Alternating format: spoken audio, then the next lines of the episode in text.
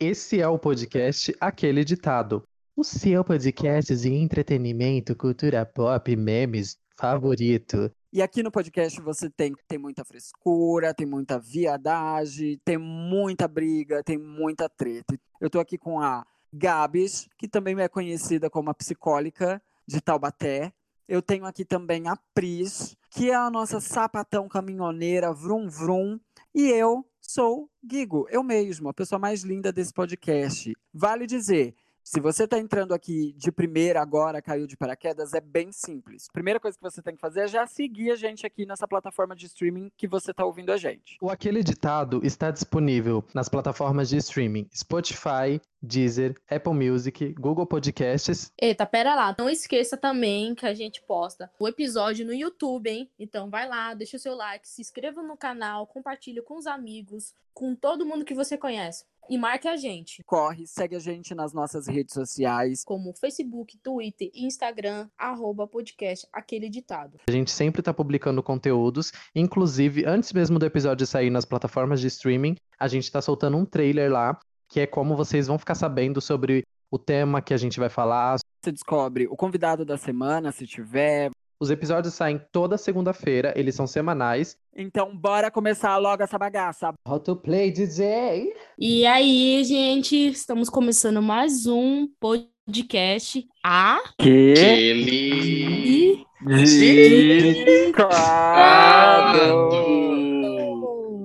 É, ia fazer Uma linhagem diferente. A, que, le, di, tá, do. Ai, gente, fé em Deus que um dia a gente consegue acertar essa chamada aí. Bem, vocês estão bem? Como é que vocês estão no dia de hoje? Linda como sempre, bela como sempre, bumbum na nuca e é sobre né? isso. Abalou. Por E mais, que você, seja, Gabs? por mais que seja difícil de acreditar e de imaginar, eu tô pior do que vocês hoje. Meu Deus. Pois é. Pior é que não é difícil não, mas Fiquei agora Ai. até sem palavras. Achei que o Gabs ia, ia vir militar, fazer aquelas coisas palhaçadas que ele faz, né? Porque ele é uma gay palhaça, né? Ai, gente, mas olha, É verdade? de, de verdade mesmo, dessa vez não é brincadeira. É, eu tô naquela semana assim, sabe? Quem é que vai fazer o palhaço rir? Eu tô numa bad tão grande, tão grande, que hoje, ó, Uhum. Pra vocês terem noção, a gente tá gravando esse episódio numa sexta. A sexta que antecede a saída dele na segunda, tá? E, e aí, ai, tô- gente, eu, eu, sinceramente eu, eu tava assim pensando, meu Deus, dai-me forças pra gravar, porque eu tô sem querer. Mas deu, gente, deu certo. Estamos juntas aqui, isso que importa, né? Ah, eu vou ter que pegar a sua mão e andar junto com você, porque eu tô na mesma situação, né? Eu tô naquela fase que uma vez ao mês toda mulher fica, que é a fase de cólicas, raivas e alterações de humor. Então, assim, é a gente que lute, né? Bem, eu tô numa fase que eu tô belíssima, maravilhosa, como disse no início, bumbum na nuca. E é isso, é sobre isso, é sobre ser bonita e não deitar pra nada. pra vocês que estão vindo então gente, você. eu- Ai, desculpa, falar. Pode falar.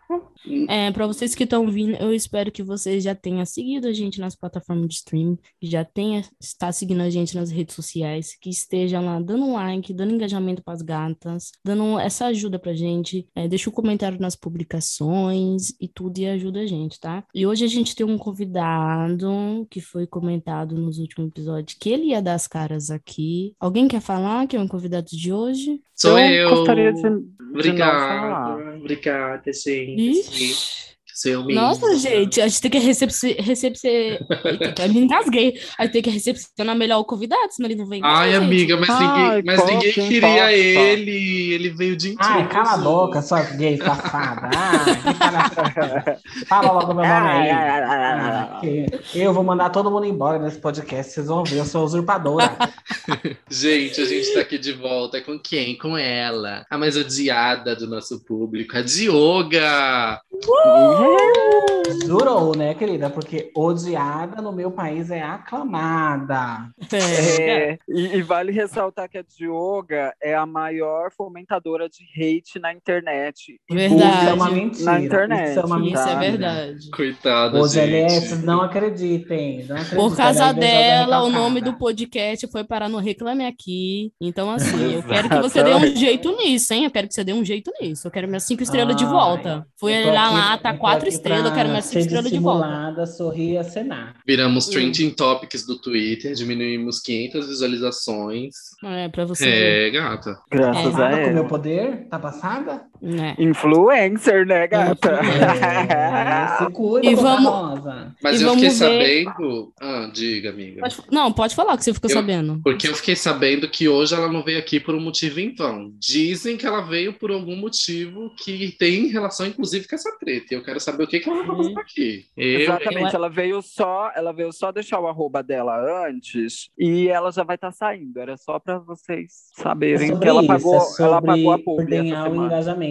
É sobre ordenhar o engajamento. É, e vamos ver o que a gata vai entregar nesse episódio pra gente depois da vinheta. Peraí, essa foi a introdução? Não, mulher, não, corta, corta, exclui, exclui. Cadê a vinheta? Tá bom, vamos lá. Ah, vamos começar. 3, 2, 1, vai. Pera, posso, posso, pera, posso sugerir uma coisa? Ah, Pode, com certeza. Ó, eu vou fazendo, vocês vão falando. É, eu ia fazer essa sugestão. Peraí, vamos lá. Olá, olá, olá. Não, não era pra ser assim, não. Tô sentindo que eu tenho que fazer de novo, tô esquecendo alguma coisa. Calma aí. Me perdi. Ai. Ai, é difícil. Ai, meu culto, segue, segue o baile. Toca o programa, que eu tô cheia. Nós que lutes.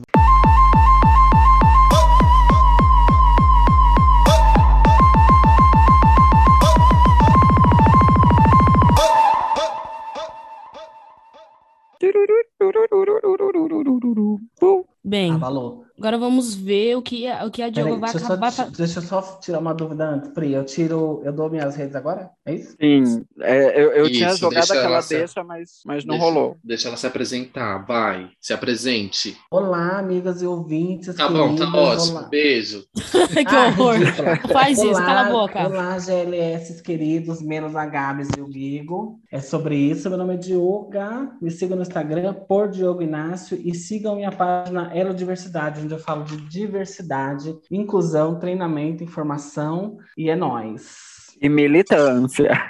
E militância, e lacração e ditadura gay. Passada! Ela é quântica lá- mesmo! Ela é lacre, ela é lacre. Ela é Lacrante. Inclusive, Dioga, eu tô aqui invejando a sua fotinha e eu acho que você deveria fazer uma fotinha dessa pra gente. Que Aquelas. foto, gata. Falar onde você, como você fez essa fotinha sua, porque eu amei por tudo. Pra gente gravar assim, stylish. A gente pode começar assim, você me falando qual a foto, né, gata? Porque adivinhação não temos. A foto que tá no teu perfil, Mapoa, aqui no, no, no, no programa. Ah, tá. Três anos achando- depois. Eu, eu tô achando que é no Instagram, porque sabe, né, que eu sou formada em deixar as gatas com recalque. É, Mas- gata. Ela é engajadora. Gata, Fica postando pornô na, no Instagram. fiz- É, é, mentiu? Não mentiu, mas essa é outra história. A culpa é, do É. Twitter que acabou com o Rios. Agora as gatas tá postando da torta e a direita. Exato. Inclusive, eu vi nudes de presentes aqui, mas essa é outra E- história também. Eu não posso falar nada, porque É. meu que não foi. É. Porque eu escolhi esperar, mas quem quiser é só mandar uma DM. Eu escolhi esperar, esperar o primeiro contato. É, eu gata, manda uma escolhi DM e o perguntar. Pix vem.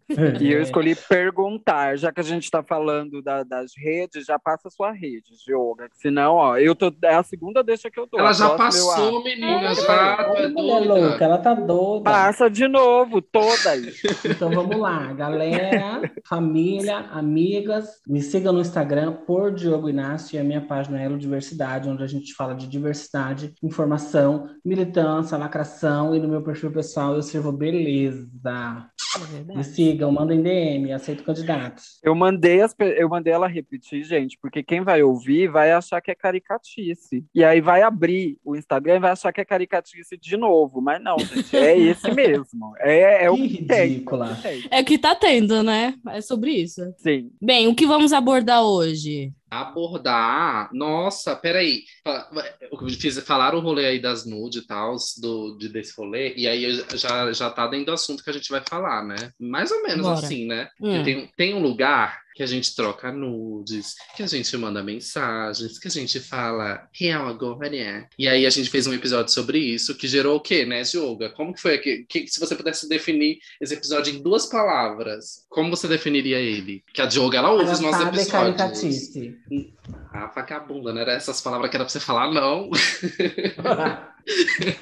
Foi um episódio de muita polêmica, que inclusive muita polêmica rondou. É, esse, a gente até fez brincadeira com isso, porque, enfim, gerou, né? A Dioga gerou mais um meme pra gente. Foi um, um, episódio de muita polêmica que a gente fez, falando sobre a relação que a gente tem com os aplicativos de pegação e com, com a solidão LGBT, que a gente sabe, a gente fez umas enquetes, viu que muita gente concorda com a gente, pelo menos nesse ponto, que a solidão LGBT é uma coisa real, que é aquele negócio de que quando a gente envelhece, a gente tá sozinha, a gente não tem um par, um, um, um ímpar, né? Se for um trisal. Mas enfim. É verdade. E, e hoje a gente voltou aqui para falar, para esclarecer alguns pontos, para trazer os contrapontos, porque esse foi o primeiro episódio que a gente não fez com o nosso nossa bancada fixa completa, né? A Pri estava viajando, como a gente falou para vocês, estava de férias. Estava de férias. E aí ela estava aproveitando e não estava com a gente. Então, ficou eu e Gigo conversando sobre esse assunto, gerou bastante comentários e aí teve pessoas que discordaram, teve pessoas que concordaram, teve pessoas que acrescentaram,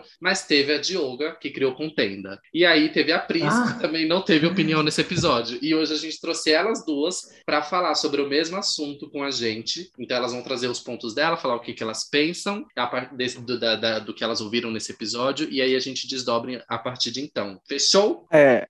E também temos mensagens de vocês que mandaram mensagem, interviram durante o episódio episódio e durante a semana a gente também pode, não sei se a produção preparou, mas a gente pode também pegar aqui as mensagens e as observações que vocês fizeram e aí sim, hoje vai ser respondendo hater com a própria hater aqui no episódio. Ai, é hoje eu ouvi o podcast do Fantástico falando de hater. Eu não sou hater, tá? Mas posso ser, ah. me pagando. Você é odiosa mesmo, não, né? Que a gente fala. É porque eu sou brasileira. Deixa eu falar uma coisa.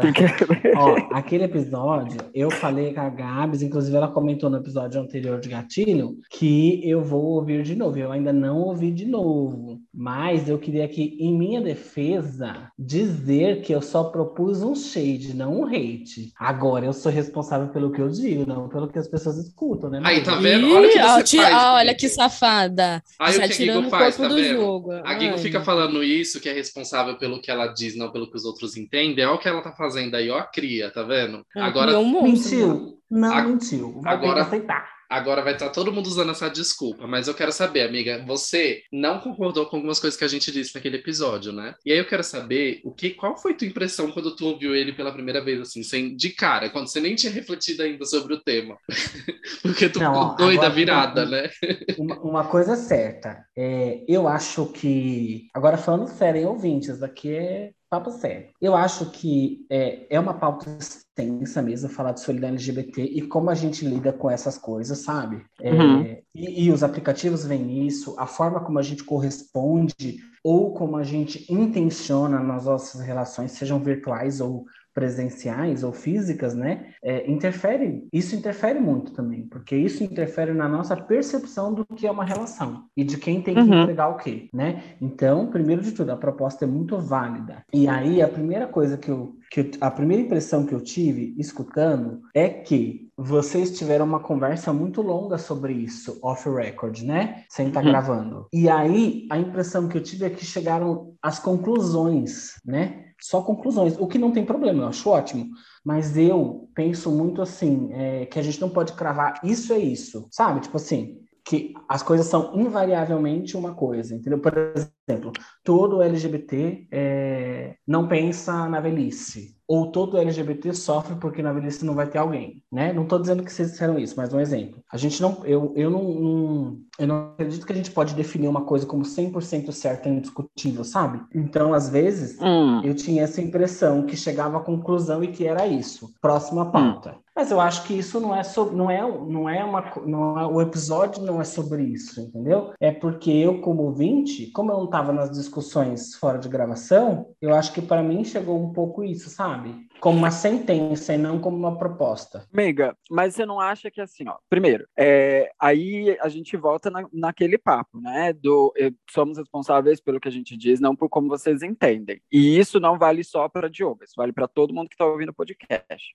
Uhum. Mas para além disso, a gente, eu deixei muito claro quando eu toquei nesse ponto da, da velhice, etc., que isso não era de verdade a, a, minha questão quanto a isso são duas. A primeira é o que corresponde ao lance dos moldes de relacionamento, uhum. né? Como, como eu falei lá no episódio, a gente já sabe qual são, qual é o lado bom e o lado ruim da monogamia e o que que isso traz a curto, médio e longo prazo pra gente. Qual, a gente já sabe, a gente nasce com isso já muito definido, porque esse é o, entre várias aspas, é o padrão em que vivemos na, na nossa sociedade no dia de hoje. Mas, é, quando eu que questionei, é, quando eu mencionei a questão da velhice no primeiro ponto, que foi esse, foi muito mais falando que, como nós já conhecemos quais são os contras da monogamia, eu me peguei avaliando quais são os contras dos outros moldes de relacionamento que são mais abrangentes, mais abertos no, no sentido é, dos pares e etc. Uhum. E aí, o, o, que eu, o que eu deixei muito claro é que quando eu me peguei pensando a respeito disso, uma das coisas que eu encontrei uma problemática ali, um, um lado que talvez seja negativo, e isso não foi, como, como você mesma disse, né? Não, é, não foi algo cravado na pedra. Foi só um, um ponto que eu levantei, que é de acredito que talvez a, o lance de estar né, mais velho e etc., é, possa acabar sendo um problema quando lá na frente você vai se ver velho e talvez sozinho. Uhum. Porque. Mas, amigo, e uma aí, coisa que você disse, a, pode continuar. E aí, é, partido de que ponto eu, eu cheguei nessa conclusão? Porque foi que nem na minha conversa off-record com o, com, o, com o Gabs, fora das, da, da gravação, na minha conversa com a Gabs, eu, eu até tracei um paralelo com ele, assim, eu falei, amiga, você hoje é não monogâmica, certo? Certo. Durante esses dois anos de pandemia em que a gente teve enclausurada dentro de casa, quantas vezes você se sentiu sozinha, carente, sentindo a necessidade de ter uma companhia? Ela, ah, é, eu falei, vamos, vamos fazer assim, no último último mês. Quanto? Ah, umas duas vezes? É, pode ser, umas duas vezes. Agora multiplica isso vezes é, 24 meses. Agora multiplica isso 10 anos. Você percebe como, mesmo você sendo uma pessoa não monogâmica, que querendo ou não, né, quando você não é monogâmica, as opções são mais abrangentes, né? Você tem outras formas de viver relações e relacionamentos com as pessoas. Então, ainda assim, com essas opções, invariavelmente você se sente sozinha, certo? Ah, e aí eu, eu também eu entendo que, ah, mas se você tiver numa relação monogâmica, isso também vai acontecer. Sim, isso também vai acontecer. Mas agora eu, eu tô estabelecendo o lance do casamento mesmo, sabe? Quando você tá casada uhum. com uma pessoa, você vai se ver sozinha em, invariavelmente? Vai, mas você tem ali uma companhia fixa. E, e ok, quando você está num relacionamento aberto, isso funciona diferente. E aí o meu ponto foi isso. Será que as pessoas elas estão prontas para envelhecer e envelhecer sozinha, uma vez que naturalmente o ser humano não foi feito para ficar sozinho. O ser humano não é ímpar. Em nenhum aspecto o ser humano é ímpar. E ele não vai ser ímpar, entendeu? Independente da, do, do, meu, da, do meu credo, do seu credo, do que eu acredito, do que você acredita e, e do molde de relacionamento que você tenha, nós não fomos feitos para ser sozinhos. Tanto é que nada, desde, desde a hora que a gente nasce, nada é feito sozinho. Você não é gerado sozinho, você não faz o seu parto na maioria das vezes sozinho, e sua vida ela segue precisando de outras pessoas para que você consiga se relacionar e etc e etc. E partindo desse princípio é que eu falei que talvez eu enxergo que a longo prazo a parte ruim dos relacionamentos não monogâmicos é essa solidão, que ela tende a ser maior e constante à medida em que você envelhece. Esse foi o ponto. É. Então, ó, deixa, deixa eu só pontuar uma coisa, Carlos, rapidinho. Tá. Esse é um ponto que, que você falou que me fez refletir mesmo, que eu nunca tinha pensado. Por exemplo, a gente não fala dos contras de relacionamentos não monogâmicos, né? Uhum. E não fala mesmo, isso me fez pensar. É que eu não acredito que a solidão está diretamente atrelada a esse tipo de relacionamento, porque embora nós sejamos seres sociais, né? E precisamos conviver em sociedade, em comunidade. Isso não tem necessariamente a ver com o seu relacionamento afetivo, né? Eu acho, né? Isso, talvez Amiga, isso mude amanhã, entendeu? Só uma pergunta, mas como ter um relacionamento afetivo sozinho? Então, mas o que eu tô dizendo é que a solidão não está ligada necessariamente a ter um relacionamento, relacionamento afetivo. Existem outros relacionamentos, inclusive familiares e de amigos, No- entendeu? isso, no sentido Eu amoroso. acho que, porque que, com isso que você Uhum. Dizendo, a gente está condicionando a felicidade, é, felicidade talvez não seja a palavra, mas a, a sensação de estar em pares com relacionamentos afetivos. E por mais que a gente sejamos seres sociais e precisamos de comunidade, comunidade não é par romântico, é diferente. Se Eu você concordo. atrela A sua, a sua, essa, esse sucesso, entre muitas aspas, é, social, essa parte de não se sentir só a um relacionamento amoroso, gera uma. Para mim é muito próximo, talvez não seja a mesma coisa, né? É, de falar que a gente é codependente de outra pessoa. E isso é Hum. o real.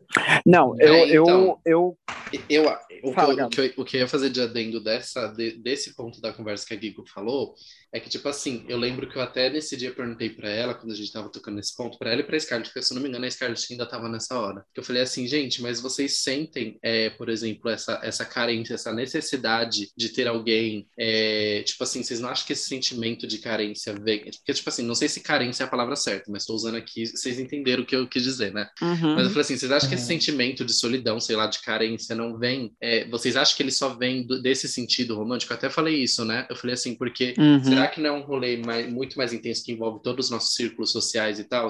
Porque eu tinha comentado com ela, tipo assim, tem momentos que eu me sinto assim, meio com esse sentimento de solidão, mas é porque quando eu- e isso só acontece quando eu penso no futuro, sabe? Porque eu penso que agora eu não consigo ter esse tipo de sentimento, sabe? Eu me- sempre me dei muito bem, tipo assim, sempre minha forma de se relacionar sempre foi não monogâmica, sabe? Eu entendo, tipo assim, eu já estive em relações monogâmicas, como eu já falei em outros episódios aqui, mas independente de eu estar e respeitar essa relação, eu sempre senti atração e sempre é, aceitei que eu, que eu sentia atração por outras pessoas. Por mais que na prática eu não fizesse isso pelo, pelo que eu tinha estabelecido com a pessoa, eu sempre fui não monogâmico, entendeu? Então, respeito a partir do acordo que a gente tem, mas sempre fui não monogâmico. Eu nunca vi outra forma de me relacionar. Nunca consegui não enxergar, tipo, que eu estava sentindo algo por outras pessoas, mesmo estando com uma, sabe? E aí, só, só o que. E aí, o ponto dessa conversa, assim, que foi a problemática que a gente, que eu, que eu levantei nesse dia, foi de que, tipo, eu tenho medo de no futuro eu passar a. Tipo assim, por, isso não por eu ser não monogâmico, é que nem a Diogo falou, não tem a ver com ser não monogâmico, mas eu tenho medo de, não, de não, no futuro, por eu não é, ser muito adepto de relacionamentos no geral, independente se eu vou estar com uma pessoa, com duas ou com três,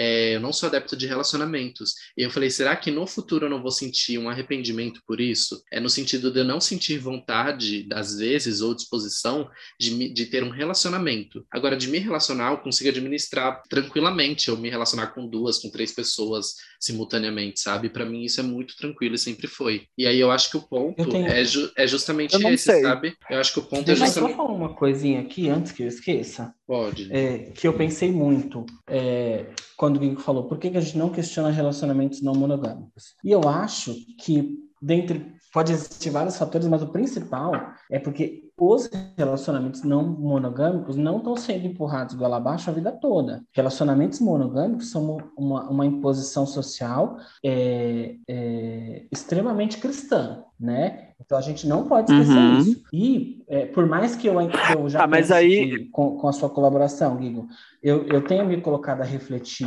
é, sobre contras de relacionamentos não monogâmicos. Eu acho que da última vez que eu estive aqui, eu até falei que eu acho que o meu próximo relacionamento, ou que eu estou aberto a um relacionamento não monogâmico. Estou mesmo. Então, eu estou pensando nisso mais ainda, né? Mas acho que Uhum. um dos fatores da gente não questionar é porque é muito recente a gente questionar as coisas que foram impostas. E relacionamentos não monogâmicos, pode ser que esteja na moda, pode ser um monte de coisa, mas ainda não é uma imposição, é uma escolha. E por isso o questionamento existe de uma outra forma, sabe? Eu acho que Então, isso- essa é- não é a é solução, exatamente- mas Eu essa acho é que é exatamente esse o ponto. Eu acho que é exatamente esse o ponto. O fato dele não ser imposto também é, tem esse lado positivo, né? De que de ser uma escolha, você poder optar por que caminho você quer seguir dentro da, da, das suas relações, acho bacana. Mas ao mesmo tempo, dentro disso, tá, tem uma utopia ali que a gente não percebe, né? É, uhum. O fato de. O, o, só porque o fato de que você faz as escolhas, então é, isso não te torna menos, menos responsável de questioná-la. Sim. E nem, que tudo, e nem que tudo é uma maravilha. E nem que tudo. E esse era o meu ponto. O meu ponto desde o início foi: eu, eu em nenhum momento dentro do episódio eu reouvi ele essa semana duas vezes. Eu deixo muito claro que, muito pelo contrário, eu não acho que seja um molde ruim ou qualquer ou seja contra ou qualquer coisa assim. Até porque uhum. quem sou eu para ser contra como os outros vão viver. Mas o meu ponto é exatamente isso. É, não existe é, nada na nossa vida vem sem um lado bom e ruim. Uhum. Nada. E assim como nada na nossa vida vem, essa escolha também não vem é, só com, com prós sabe? Ela sim. também não vem. E eu acredito que sim, muito. É, eu acho que é até como não é algo imposto, é mais, mais um motivo, inclusive, para que as pessoas se questionem antes de optarem por ele. Porque é, você está entrando, é você está entrando num campo minado. É que sempre entendeu? quando é uma escolha, é, eu acho que a gente pensa mais nos prós, né? E eu Exatamente. acho também, e eu acho também que essa questão da gente olhar isso, é, como, usando a palavra que você disse, que eu acho que define muito bem como a utopia da liberdade sexual e afetiva, também vem dessa pressão cristã, entendeu? Que nos obriga a casar, e aí tudo que a gente ouve a vida inteira é que casamento é difícil, que você não pode uhum. isso, você não pode aquilo. Quando você é, vislumbra outro molde de relacionamento, é, vira o paraíso, entendeu? E uhum. aí uhum. não pensa Fica parecendo como se fosse uma, uma solução dos seus problemas, né? De tipo, ah, isso é daqui é uma coisa que não tá dando certo, mas, pô, tá parecendo uma coisa nova. Isso daqui vai resolver todos os meus problemas. Sim. Só que, na verdade, não, não resolve, porque eu, assim, no, na minha experiência, na minha base, assim, que eu tenho, o que eu posso dizer? A diferença de um para o outro é que, um, você vai estar tá fechado a ficar só com aquela pessoa, e o outro não. Mas se você for olhar no contexto geral, isso não evita de, de ambos ter ciúmes, de de ter discordância, de ter brigas, de ter é,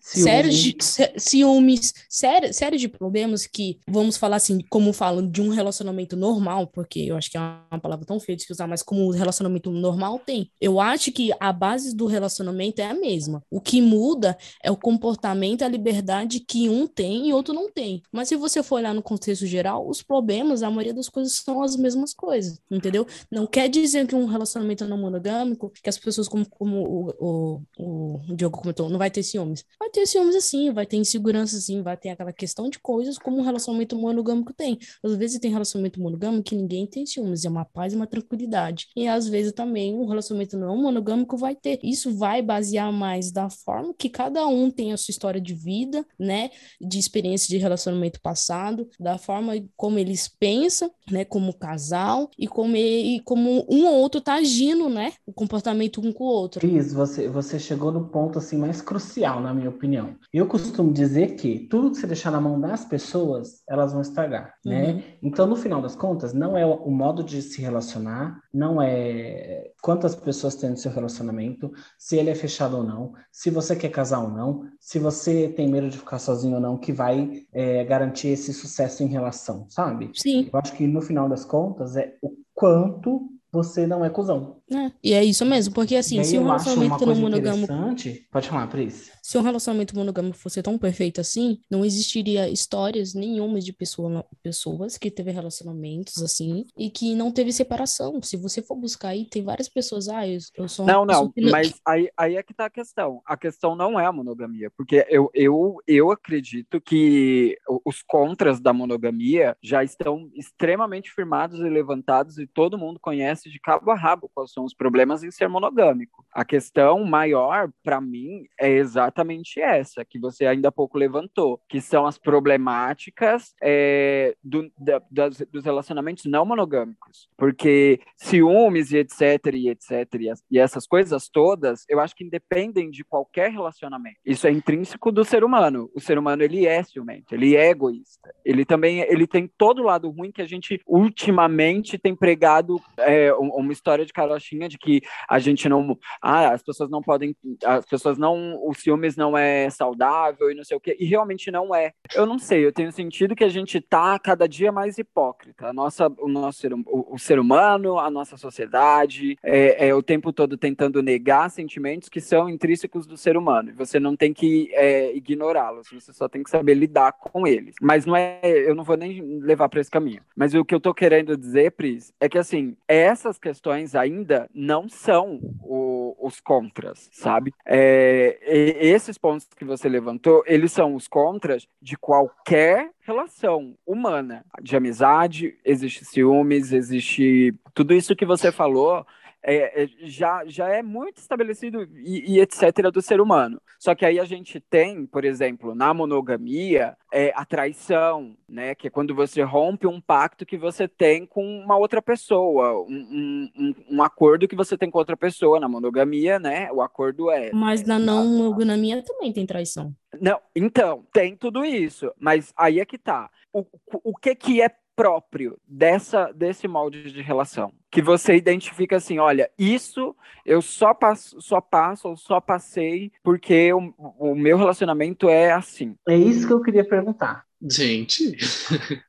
Por quê? Porque assim, ó, eu, antes da presença responder, desculpa, Gabi, desculpa, a gente tá falando muito. O que, que eu tô pensando aqui agora dentro da minha cabeça, entendeu? Se existe algum contra que não tem a ver com as pessoas não cumprindo os acordos. Porque assim. Exatamente. Uma, uma relação, uma relação monogâmica, o acordo é que ninguém fica com ninguém, fora daquele, uhum. daquele acordo. Uma relação é, não monogâmica tem os seus acordos, que pode ter a ver com quantas pessoas fica, onde que fica, se tem vínculo, se não tem, independente do acordo. As duas, os dois tipos de relação, no meu entendimento até esse momento, todos os seus contras não têm a ver com o tipo da relação, e sim é isso. com as pessoas não cumprirem esses acordos. É isso mesmo. Então, é, é, é simplesmente é isso, porque assim, a diferença é que um tem um acordo específico, não traição. E o outro, você já consegue criar vários acordos de acordo com o limite de cada pessoa. Mas e lembrando que traição não se resume em infidelidade, né? Sim, pode ser, por exemplo, num relacionamento não monogâmico, a partir do momento que você mente pra pessoa, acabou, já é considerado traição. Já é considerado traição. Mas você não acha você, que isso acontece se em vocês... qualquer molde?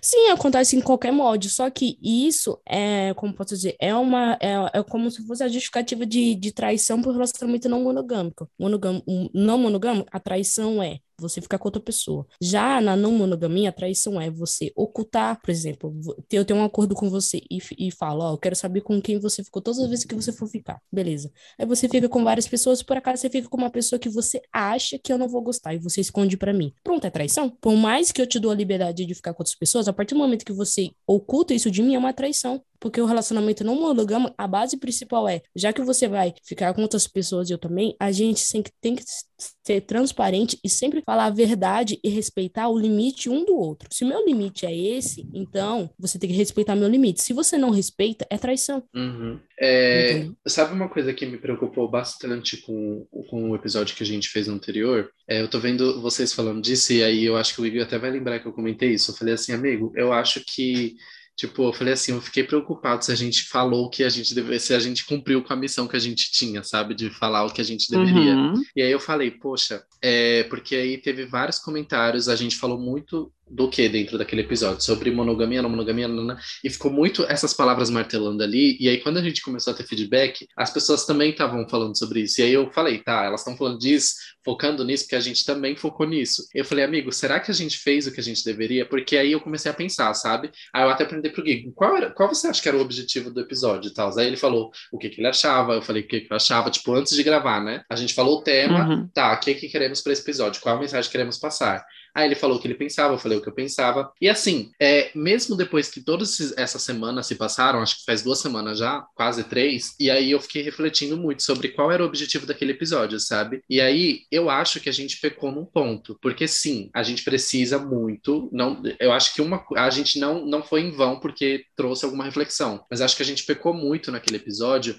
no sentido de que a gente atrelou tudo, muitas coisas, aos moldes de relacionamento, sabe? A ser, a, tipo, a, aos conceitos dentro da monogamia e da não monogamia, sendo que eu acho que a premissa daquele episódio era para ter sido a nossa postura dentro dos aplicativos de relacionamento, sabe? É o porquê que a gente não planeja, não pensa na nossa vida no futuro, nesse sentido, independente se vai ser monogâmico, se vai ser não monogâmico, mas por que que a gente só quer se relacionar no imediatismo, tá, sabe? É, só quer as coisas pro agora, e a gente não pensa no futuro. Esse era o objetivo do Então- episódio, né? E aí, tipo, independente, peraí, independente de ser monogamia ou de não ser monogâmico, é, a questão é essa, sabe? O porquê, o que que você, eu quero saber o que que vocês pensam, principalmente Pris e, e Dioga, depois que a fizer o adendo dela, do que, sobre isso, sabe? Sobre esse imediatismo que a gente tem e, e os reflexos que ele, que ele pode causar, sabe? Será que tá correto a gente, tipo, é, é, o questionamento que a gente deveria ter é tá, eu tô querendo isso para agora, mas eu vou querer isso para sempre, tipo, sempre vai ser assim? E por que que a gente não se pergunta sobre as outras, sobre como poderíamos nos ter relacionamento, sabe? Porque é que nem eu falei, eu não, eu não fico pensando em relacionamento, eu não, não vejo essa, essa, essa vontade em mim. Só que aí eu fico me perguntando isso, sabe? Por que que eu não tenho vontade de ter um relacionamento, por exemplo? Pode falar, Gui. Então, é... é que nem eu falei, eu ouvi o episódio três vezes quando ele saiu, e essa semana eu vi ele mais duas vezes. E eu não acho que a gente deixou, a gente pecou e, e, não ir para esse caminho, porque no fim, no- a gente passou metade do episódio falando a respeito disso, que a gente está falando agora dos moldes, e a outra metade é, foi a respeito exatamente de como as pessoas se comportam nos aplicativos, né? Nesse, nesse mesmo aspecto, né? do- da relação e o relacionamento. A gente falou sobre as duas coisas muito bem falado.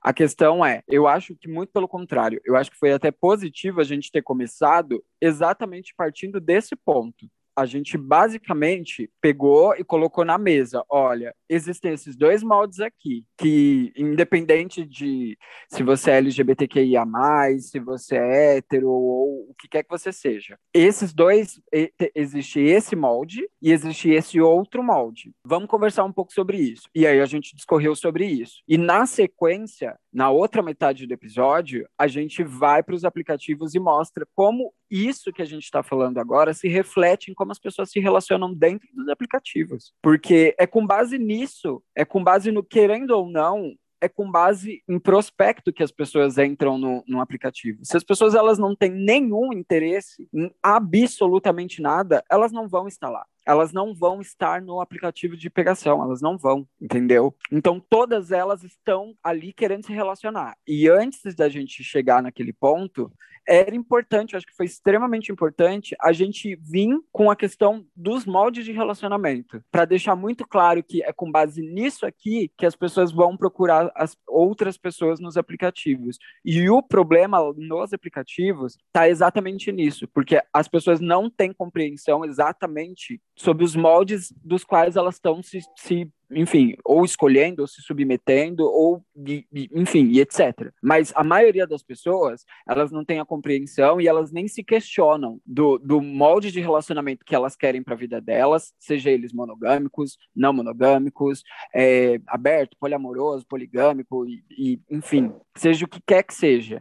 Elas não têm a compreensão, elas não se questionam a respeito deles e elas mal entendem o que elas querem e vão para os aplicativos. A Diogo até fez uma, uma zoação, acho que foi comigo, ou não sei se foi no perfil do podcast, que ela foi lá no, no Twitter e pegou e falou assim: Ah, tá, então quer dizer que porque eu não quero nada, eu não quero nada com ninguém. Quer dizer que eu sou irresponsável porque eu não quero nada com ninguém. Foi uma coisa assim, que eu nem lembro qual foi a, a, a questão. E aí eu até peguei falei pra ela: E, e, ouviu errado, volte 10 casas e ouça de novo o episódio. Porque é exatamente sobre isso. Eu acho que a, a, a gente deixou muito claro quais eram os pontos e eu acho que a gente transitou, inclusive, muito bem para chegar nesse lugar que são dos aplicativos. Mas é isso. Dioga, xinga ela, por favor.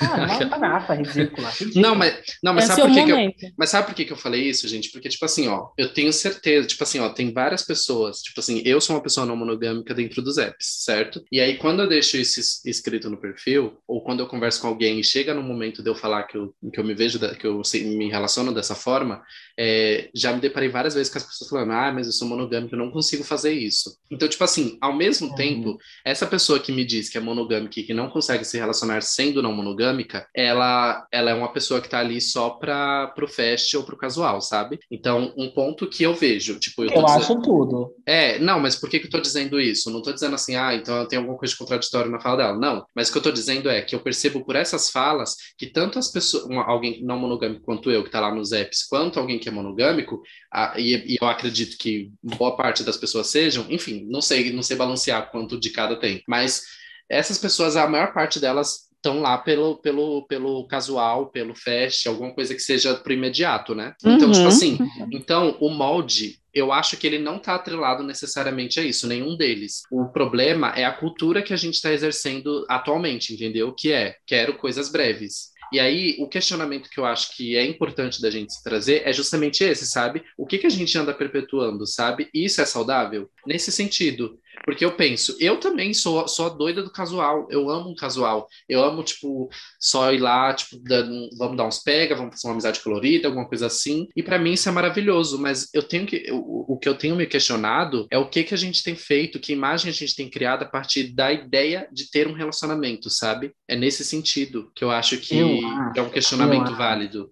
Não, ó, assim, como diria uma grande amiga da faculdade, respeito a opinião de todos. É, o que eu acho que, assim, pra mim, Agora, agora veio mais, que ela fez É, uma não. pausa dramática. Porém, Não, ó, eu acho assim, que pra mim, eu, agora eu tô falando especificamente de mim, de eu, eu, ouvinte, presta atenção. Eu, a Dioga, que nunca tive um relacionamento não monogâmico, ponto. Pra fazer sentido pra mim, a gente tem que separar algumas coisas, né? Ouvindo o que o Gabs falou e ouvindo o que o Gigo falou, eu acho que dá pra achar o meio do caminho. E eu acho que no episódio anterior, é, a forma que foi construído, e acredito que não tenha sido intencional pelas conversas que a gente tem, é, a impressão que eu tenho é que uma coisa ficou 100% vinculada à outra, e não é. Solidão LGBT é um fator, né, grave da nossa comunidade por tudo que vem sendo, que vem sendo negado de nós a vida toda. Esse é um ponto, né? Hum. Isso é óbvio que interfere na forma como a gente se relaciona, herol, de todas as formas, né? Outra coisa que tem que ser separada, a forma como a gente se relaciona nos apps não é, é, não condiciona, não determina se a gente tem responsabilidade emocional ou não. Outra coisa, Brasil é o quinto Hum. país mais deprimido do mundo e o oitavo mais ansioso. A, a- a liquidez das relações não é um problema é, necessariamente de, de hoje, né? Desse ano, da pandemia ou dos últimos cinco anos, né? Até porque relações on- online, e aí eu já vou falar minha opinião, tá? Eu sempre tive muita dificuldade em criar vínculos online, sabe? Eu sou, o Guigo sabe, eu sou aquela pessoa que vou passar um ano sem te mandar uma mensagem. Eu só vou mandar quando eu quiser falar com você. Não é, Guigo? Sim, você, você tem dificuldade em criar até pessoalmente, quem dirá pela internet. É sobre isso. É, então, partindo desse princípio, para mim, e eu entendo, e eu imagino que para muitas pessoas, seja muito difícil você é, criar uma relação, um vínculo num app, né? Independente de qual seja esse vínculo, quando na verdade talvez a sua necessidade ali seja só sexo, e sexo é uma necessidade fisiológica, né? E outra coisa que tem que separar, tudo bem querer só sexo e tudo bem querer namorar, né? São escolhas e, e um não faz o outro tá errado, entendeu? Eu acho que você não tem responsabilidade emocional quando a pessoa fala assim: eu quero conhecer alguém, eu quero tomar um suco e ver, ver o que, que vai rolar. E você quer só sexo e você vai tomar um suco com a pessoa. Isso é falta de responsabilidade, entendeu? Hum. É, Acho que a gente. Hum. Tudo bem a gente. Tudo, tudo bem a gente sair com todo mundo dos apps. Ah, sei lá quantos perfis aparecem aqui. 100 perfis. Pra mim, eu saio com todo mundo, enquanto eu estiver satisfeito. Com o mesmo discurso. Eu quero dar uma Da foda. opção. Exatamente. No máximo, tomar uma cerveja e ter um papo agradável. Entendeu? Então, amigo, Agora, mas é... eu, eu, eu, eu falo assim, eu falar que quero a mesma coisa que a pessoa dizer que quer, isso não tem a ver com é, é, o modo de se relacionar ou com outras coisas. Isso tem a ver com você se propor a dizer a verdade ou não. Uhum. Eu entendo super, porque, tipo assim, mas sabe o que, que me incomoda um pouco? É, Uhum. eu não, é uma coisa que tá me incomodando ultimamente, tipo, com as pessoas que eu tenho encontrado, sabe, nos aplicativos. É, eu consigo encontrar uma pessoa bacana para conversar, por exemplo, é, sei lá, a cada uma pessoa a cada semana, sabe, fazendo uma média. Que eu consiga desenvolver algum papo. Fora isso, é só alguém que quer o imediato, fecha ali sem nem me dar um oi, basicamente, sabe? É tipo, ó, tô com local agora, uhum. você vem agora. Tipo assim, tem um menino que ele sempre me chama, que ele sempre me chama, faz pouco tempo isso, sempre me chamava três horas da manhã. Aí tem outro que ele quer me chamar pra transar em qualquer lugar, sabe? Ele nem tem local, eu também não tenho. E aí, tipo assim, eu não tenho problema nenhum desde que, desde que haja possibilidade, sabe? Mas a pessoa querer fazer umas coisas assim também sem ter as possibilidades, só e isso daí que me incomoda, sabe? Peraí, tipo, meu, se eu não tenho local, você também não tem, e a gente só quer transar, vamos pelo menos conversar até a gente achar um lugar para fazer isso, sabe? Até a gente, sei lá, ter condições de rachar um motel, por exemplo, sabe? Uhum. Mas o que me é, incomoda. É, é, ver possibilidades reais, né? Não é, É, exatamente. Porque, tipo assim, o que eu penso que é. Quando eu falo que a gente deveria se questionar da forma que a gente está agindo nos apps, não é nem pelo objetivo que a gente está ali, seja para relacionamento, seja para fest, mas é agir dentro de possibilidades, sabe? O que, eu ve, o que eu vejo ultimamente é umas propostas, assim, tipo, absurdas. A pessoa me chamar para ir para a garagem da casa dela, que foi o que aconteceu, transar com ela na garagem da casa dela de madrugada, porque a família dela tá dormindo e ela não tem local, sabe? É a pessoa me chamar para uma trilha no meio do mato porque ela quer transar. Tipo assim, tá, tudo bem que você quer transar, eu também quero, mas tipo assim, eu não tenho local. Então eu sei agir de acordo com a realidade, sabe? Se eu não tenho local, eu vou conversar com aquela pessoa e quando houver uma possibilidade boa, a gente vai, entendeu? Só que o problema é que é tipo assim, se você não tem um local para me oferecer e eu também não tenho um local, então você já não serve mais para mim. Então tipo assim, pera, poderia ser um sexo bom, poderia até ter um papo bacana, mas nem para um papo eu sirvo mais só porque eu não tenho um local para você, entendeu? E aí é, é isso é que eu acho que é, é isso que eu acho que é bizarro assim, sabe? E quando eu falo assim, tipo, tem, eu até falei, acho que no episódio que a gente fez sobre isso, não sei se foi nele, foi, mas foi em um dos recentes aí, que eu acho que isso é um reflexo, sim, da, da, da nossa vida, sabe? Da nossa cultura. Porque a gente, a gente, quando é jovem, novo, a gente não. A maior parte da, das LGBT não pode apresentar a pessoa pra família. E aí você aprende a se relacionar assim, nesse, nesse negócio do rápido, sabe? Vamos a ali gente, na, na a gente se acostuma a se relacionar de forma clandestina recebendo migalhas, isso é um fato. Exatamente, amigo. E aí, tipo assim, o problema não é o fast, não é o, se é relacionamento, se é fast, não importa. O problema é, é, a gente se questionar quanto a isso, sabe? Tipo assim, peraí, será que não foi porque na adolescência eu não, tive, eu não, não, não tinha como levar em casa, eu não tinha como me relacionar e tudo teve que ser breve, que eu não tô fazendo isso pelo resto da minha vida, sabe? É só você questionar se, não, é um, se não é um reflexo, sabe? E se a isso é saudável para você. Na minha opinião, a resposta é sim. Síndrome da violência crônica das minorias. Eu também acho que mas é. aí eu, eu acho que isso leva isso para um outro lugar, sabe, Gabs? Não que eu não concorde com você, eu concordo, uhum. né? Mas é que eu acho que esse é um questionamento que não tem resposta fácil, sabe? Porque assim, ao mesmo tempo que você quer só uma festa foda, você espera algum tipo de empatia e interesse daquela pessoa em te esperar. E não é isso que está sendo verbalizado, entende? Uhum. Então, assim, as, suas, as nossas expectativas existem mesmo que a gente esteja no centro desse tipo de relação líquida, né? E como resolver isso? Não tem é. solução. E ao mesmo tempo que eu posso é, aprender a lidar com as minhas emoções, é, no sentido de que eu quero só transar ele também. Eu esperava que ele fizesse esforço, ele não fez. Tudo bem, não é sobre mim, é sobre ele. Percebe? Assim, o que eu estou querendo propor é que a gente não pode separar as coisas de uma forma binária. Quem está certo, quem está errado, quem é justo, quem não é, quem é responsável, quem não é, sabe? Uhum. Porque além de tudo, além de todas as variações de relações, sejam elas sexuais, afetivas e de qualquer outra natureza, tem que existir um match. E, na minha opinião, é, é, vendo a forma que eu me relaciono, para mim é muito difícil acontecer online, entendeu? Porque você só tem uma, um vislumbre da pessoa, entendeu? Uhum. Mas aí, aí, você, aí você idealiza, entendeu? Uhum. Mas aí eu te pergunto, amiga, vamos supor, você não tem local. Aí, tipo assim, como que esse. Qual, qual, a possibilidade desse match acontecer se você se depara com uma pessoa que não tem local também e aí ela desiste de falar com você só por então, isso? Mas o, mas o local também faz parte do match, amiga. Ai. Ai, gata, então não tá. Eu, então eu tô, tô, tô lascada, viu?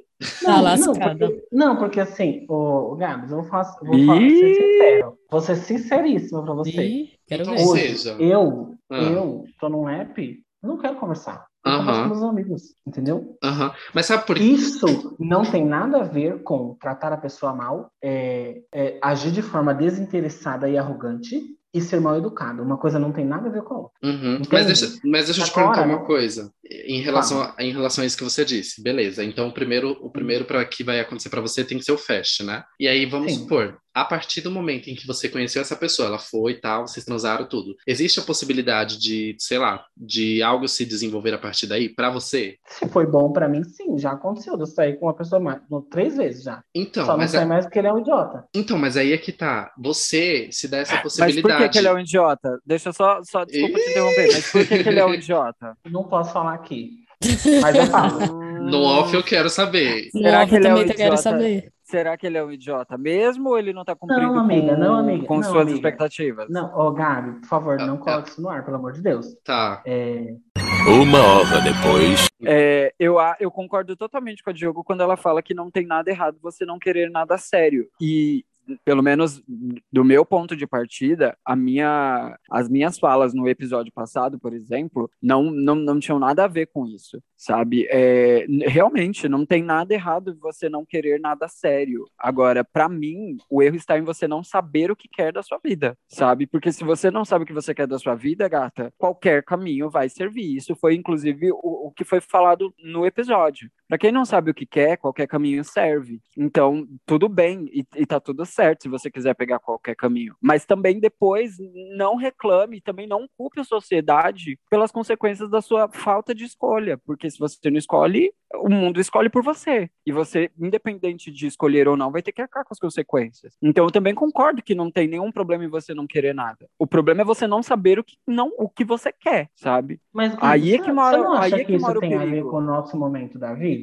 Por exemplo, é, você sabe, acho que eu- a Pris e o Gabi sabem também que eu saí de um relacionamento bem longo, né? Uhum. E com Sim. relação a isso tá tudo certo. Por isso tem tudo a ver com o meu momento, sabe? De repente Hum. você não, de repente a Gabi está no outro momento, de repente tem, sei lá, a Pris nunca namorou, entendeu? Eu acho que isso tem mais a ver com o momento do que. Porque assim. Eu não sei, se amiga, eu sei porque o que eu não quero consigo- da vida toda, sabe? Tipo, ah, eu Não, e essa não é a questão. Plano, plano certo, sabe? Não, amiga, e essa não é a questão. Você pode saber o que você quer a curto, médio e longo prazo, mas você precisa saber o que você quer. Eu não acho que isso tem a ver com o momento, porque eu acho que quem sabe o que quer, sabe o que quer, sabe? É- Não, mas aí eu me ao sinto longo do- pessoalmente ao longo do atacada, percurso- porque eu acho que eu não sei o que eu quero. Ah, eu quero Então, ter três aí- maridos. Eu quero ter três Aí maridos. o negócio é psicólogo, aí o negócio é psicólogo, jejum e oração, entendeu? Mas que é assim, outro eu ponto acho importante dessa conversa, mas daqui a pouco a gente vai para ele. Então, mas eu acho que assim, eu, eu não acho que isso tem a ver com a- o momento da sua vida.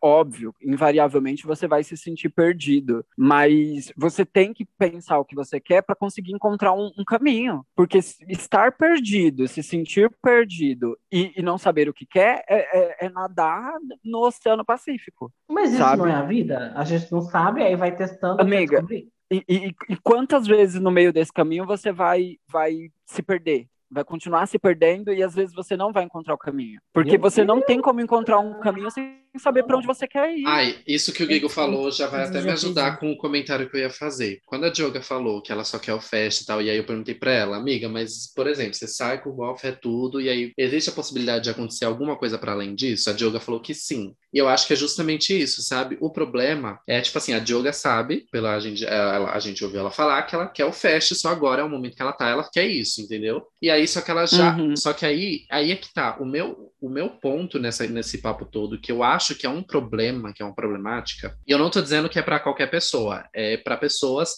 que às vezes não sabem o que querem ou que têm certeza demais daquilo que querem, sabe? Que eu também acho que é um problema às vezes. Mas, tipo assim. Ah, eu acho. Termina aí que eu acho que Ih! esse ponto aí vai se encaixar no que eu quero falar. Mas aí Hum. o- a questão é tipo assim, a Dioga sabe que ela quer o casual. E aí, só que aí é que Hum. tá, ela sabe o que ela quer, ela quer casual. Só que aí ela abre a possibilidade para que exista alguma outra coisa dependendo da circunstância, sabe? Eu acho que o problema é essas pessoas, que nem eu falei, dos exemplos que eu dei, tipo assim, a pessoa só quer transar loucamente. Se você não, não tem isso para ela, é, aí não existe a possibilidade de um, de um papo para ver a transa depois, para planejar essa transa, essa transa, sabe? Tem que ser no momento dela. Então, tipo assim, tudo bem se a pessoa for assim, tipo, sabendo que, que é porque realmente não, vai, não existe outra possibilidade. Tipo, se por exemplo, se a Dioga me falasse assim, ah, eu chamo pro casual, mas não tem nenhuma possibilidade de rolar nada além disso. Aí, beleza. Só que o problema é quando a gente não se questiona disso, sabe? Aí você tem certeza demais. Tipo, eu só quero isso e ponto final, sabe? Exato, porque aí a gente corta a facão todo o resto do mundo. Exatamente. E o, tipo... e o mundo é um infinito de possibilidades. Gente, eu, me que- desculpa, mas eu vou meter uma voadora em, eu vou meter uma voadora em vocês duas, porque assim, pra mim é muito surreal que duas pessoas que têm, um, que têm pensamentos tão abrangentes, né, que, que, que principalmente eu vou, eu vou falar em específico da Tá Gabs, pau, porque doido. a, Isso, eu vou falar Gabs. especificamente da Gabs, porque é a que eu tenho, é, conheço mais alguns posicionamentos dela, mas me admira demais que vocês duas, pessoas que estão sempre é, levando em consideração o acaso, quando se trata de Que acaso, certezas, bicha, você- para de ser louca. o acaso que eu falo é no sentido de tipo pode ser e pode não ser. Ah pode Aham. ser isso mas tipo nunca vocês nunca cravam as coisas na pedra. Quando se trata de certeza a única visão que vocês têm de certeza é, é tipo assim é de uma mão única. Gente ter certeza do que você quer não, não quer dizer que você anule todo o resto mas quando você tem consciência do que você quer as frustrações as quebradas de cara ou até quando você sai com um boy que não é casual aliás, um boy que é casual e etc., você não vai se ofender ou ter algum tipo de problema se ele não, não, não quiser nada além com você. Porque você sabe que você entrou nessa sabendo que aquela pessoa não é o que você quer. Então, é exatamente isso que a, a Dioga falou que, ah, mas ela, ela, ela é, tá perdida. Eu acho que muito pelo contrário. Eu acho que esse é, é exatamente isso. Eu acho que ela sabe muito bem o que ela quer. A questão é que quando você tem essa visão de que quando você sabe o que você quer, nada mais importa, não existe curva, tipo, é uma estrada reta, o fato de você considerar que saber o que quer é, é uma estrada reta faz com que você se sinta perdida. Porque você sabe Amiga, muito bem o eu que você acho, quer. eu acho acho que que você você está você absolutamente certa. Eu, eu também acho, mas acho que ela entendeu Acontece- errado o que eu falei. Não, Porque eu é falei assim, assim. Eu vou falar por mim agora, Gabi. Fala, Tá. fala aí, pode falar, Gabi. Eu, eu só ia falar que, tipo assim, você entendeu errado o que eu falei, porque eu falei assim que o problema é quando a pessoa leva isso para um extremo muito grande, sabe? Tipo assim, certeza absoluta e nada me tira desse lugar. Que não é, por exemplo, e aí eu vou falar agora também com conhecimento de causa, o seu, ca o seu caso. Porque você é uma pessoa monogâmica e que procura relacionamento. Mas, ultimamente, Uhum. você tem sido uma cachorra doadora. tem dado, Exatamente. Sim, tem, ma- tem dado mais que sussu na cerca. Quer ver um exemplo, amigo, de Ai, como Meu Deus! Que inveja! não, não, mas olha por que, que eu tô falando isso. Porque, tipo assim, o problema, amigo, ó, quer ver um exemplo que seria disso que eu falei nas- é, em relação a você? Por exemplo, você é uma pessoa não monogâmica, ou você é uma pessoa monogâmica que procura relacionamento. Vamos supor que as pessoas que te procuram, que querem casual, você não aceitasse sair com nenhuma delas, porque você quer um relacionamento e essas pessoas, no momento, não estão te oferecendo, não estão querendo te oferecer um, sabe?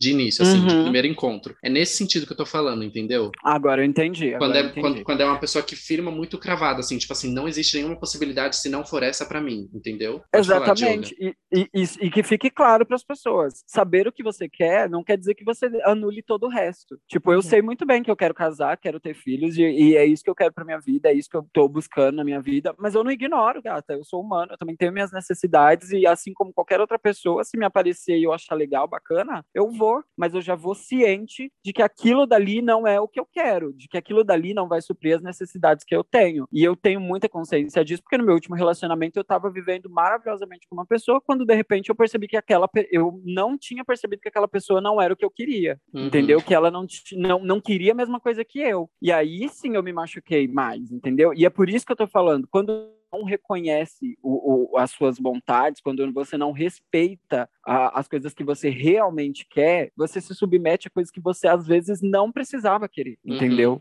Que você não precisava conhecer ou querer. Mas se você sabe o que você quer, quando você se submete a essas coisas, elas não te machucam, porque você já entra naquilo sabendo, olha, eu tô, eu tô ficando com esse boy Existe aqui, um mas ele não vai ser o que eu quero. expectativas, né? É, isso é real. Exatamente. Mas sabe por que, que eu tô. Eu, eu, eu- Tipo assim, eu também sei o que eu quero, sabe? Eu sei o que eu procuro e o que eu quero. Só que aí uma coisa que tá fazendo eu me questionar ultimamente não é porque eu esqueci o que eu quero ou porque eu, tô, ou porque eu mudei os meus quereres, sabe? Mas é porque eu tô tentando me abrir mais para as possibilidades. É que nem eu falei, eu não me vejo dentro de relacionamentos, por exemplo, sabe? Já tive. Mas, tipo assim, não é algo que eu consigo é, idealizar, sabe? Nesse sentido que eu tô dizendo que eu não consigo me ver. E aí, tipo assim, quando acontece, acontece. Tipo assim, tô saindo com alguém, tá super bacana, a gente decide firmar um acordo, pronto, estamos dentro de um relacionamento. Já aconteceu, mas não é algo que eu idealizo, que eu procuro e tal. E aí, Giga Scarlett vivia me falando: Meu, toda vez que tá dando certo com alguém, você, tá, você dá um jeito de sabotar e de jogar a pessoa pro lado. Toda vez quando eu Calma. falava. E, e aí foi. Será, aí- porque, será, que, será que não é porque essa parte de ide, ide- ah, idealizar te pega muito? Porque às vezes a gente tem que mesmo não se ficar preso a isso, a idealizar alguma coisa. É simplesmente deixar acontecer e ver como é que tá. Talvez, mas eu acho que o problema era que, no caso, eu não idealizava. E aí, quando eu via aquilo acontecendo, eu levava um susto.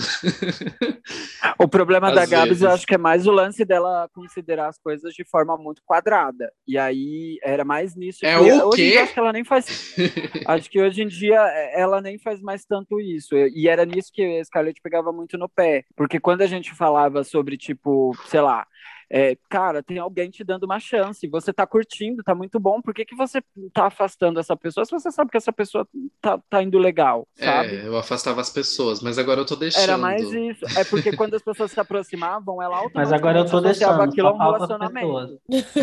Ah, eu tô deixando sim, as meninas sabem. E- Isso aí é grande, terror dos é. casados. Nossa, né? vários casamentos aí já destruídos. Não, ó, deixa eu falar uma coisa assim. Guigo, eu acho que o que você falou, Mona, sobre a interpretação, né, de saber o que quer, eu acho que tem muita validade, você tá certa, era dessa forma que eu estava tratando mesmo. Mas eu acho que eu estava tratando dessa forma pelas outras coisas do seu discurso. Por exemplo, eu sei que você quer casar. A Mona é louca pra usar um véu e grinalda, entendeu? Então, Louca, louca, louca. eu estava Quero ser partindo do de honra. Que você estava defendendo as suas vontades, tratando o resto como impossível, ou inexistente, ou inconcebível, entendeu? Mas Não, isso, homem. isso, isso foi, isso foi um entendimento meu, que talvez pelo tom da conversa, ou por outras informações que eu nem me lembro mais, eu levei a acreditar. Mas eu Uhum. concordo com você, que saber o que quer, e talvez para mim faça mais sentido a palavra planejamento, né? Do que saber Exatamente. o que quer mesmo, que Foi o que a gente falou, inclusive, planejar-se a curto, médio e longo prazo, entendeu? Sim, a gente falou no último episódio. Então, assim, você falando isso aqui leva a discussão para um outro lugar, né? Mas eu ainda acho que a gente tem que tomar cuidado para não ser aquela pessoa que sabe o que quer e ignora todo o resto. Porque eu penso cada vez mais que o mundo é um infinito de possibilidades. E é por isso que eu não rejeito a hipótese de ficar com alguém duas, três, quatro, cinco vezes, entendeu? Porque o casual Então, amiga, já virou até um clichê, porque o casual não precisa ser impessoal, né? Então, amiga, eu acho que o- o- muito também desse problema que a gente tem tido com os relacionamentos, e com as relações e com a- os papos e com os sexos no- nos aplicativos vem exatamente dessa utopia de, da- das milhões de possibilidades. Eu acho que essas milhões de possibilidades é que cegam os olhos. E, é- e são elas quem machucam mais no final das contas, sabe? Eu As pessoas. Eu acho discordo. que. Eu, eu acho que saber dessas um milhão de possibilidades sem mensurar e sem saber o que você quer é muito arriscado. Porque você Uhum. começa a entrar em qualquer barco, entendeu? Você começa a entrar em qualquer barco para experimentar. E experimentar é ótimo, desde que você conheça os seus Uhum. limites, desde que você conheça o seu ponto de, de, de partida e o seu ponto de chegada. Uma vez que você não conhece isso, é muito arriscado, é arriscadíssimo, sabe? É, e eu mas- acho, inclusive, que é por isso que nesse momento as coisas têm se confundido, confundido demais, sabe? Tanto nos aplicativos de, de relacionamento, quanto, enfim, nas redes sociais, em, em todos os aspectos. A, a quantidade de possibilidades tem deixado as pessoas deslumbradas, ansiosas e frustradas, inclusive, sabe? Ah, eu Porque- acho que isso é bem possível mesmo. Porque eu não sei, assim, eu, eu, eu- como eu falei, eu não tenho uma visão quadrada das coisas. Muito pelo contrário, eu tô sempre questionando as coisas que eu digo, que eu falo e que eu faço. Mas é, a- a- o meu ponto é exatamente esse, assim. Eu acho que a gente está pregando uma positividade muito tóxica nas pessoas, sabe? Tudo, tudo hoje em dia é muito tóxico. Todo sentimento negativo é muito tóxico e a gente está o tempo inteiro fugindo deles e, e abraçando a- as liberdades, as liberdades, as liberdades, sem mensurar ponto de chegada, ponto de partida, o porquê que eu quero essa liberdade, por que eu preciso dela, o quanto ela é importante para mim, porque o ser humano ele não é, é 100% livre e nunca vai ser. A gente tem tem coisas emocionais e, enfim, um zilhão de coisas aí para se considerar. E às vezes a a liberdade se torna uma prisão para essas pessoas, sabe? Eu acho que existe sim muitas possibilidades que as pessoas têm que, que experimentar todas essas possibilidades, mas também existe um, uma coisa chamada cautela e que você precisa saber se você realmente precisa experimentar cocô para saber que não é bom, entendeu?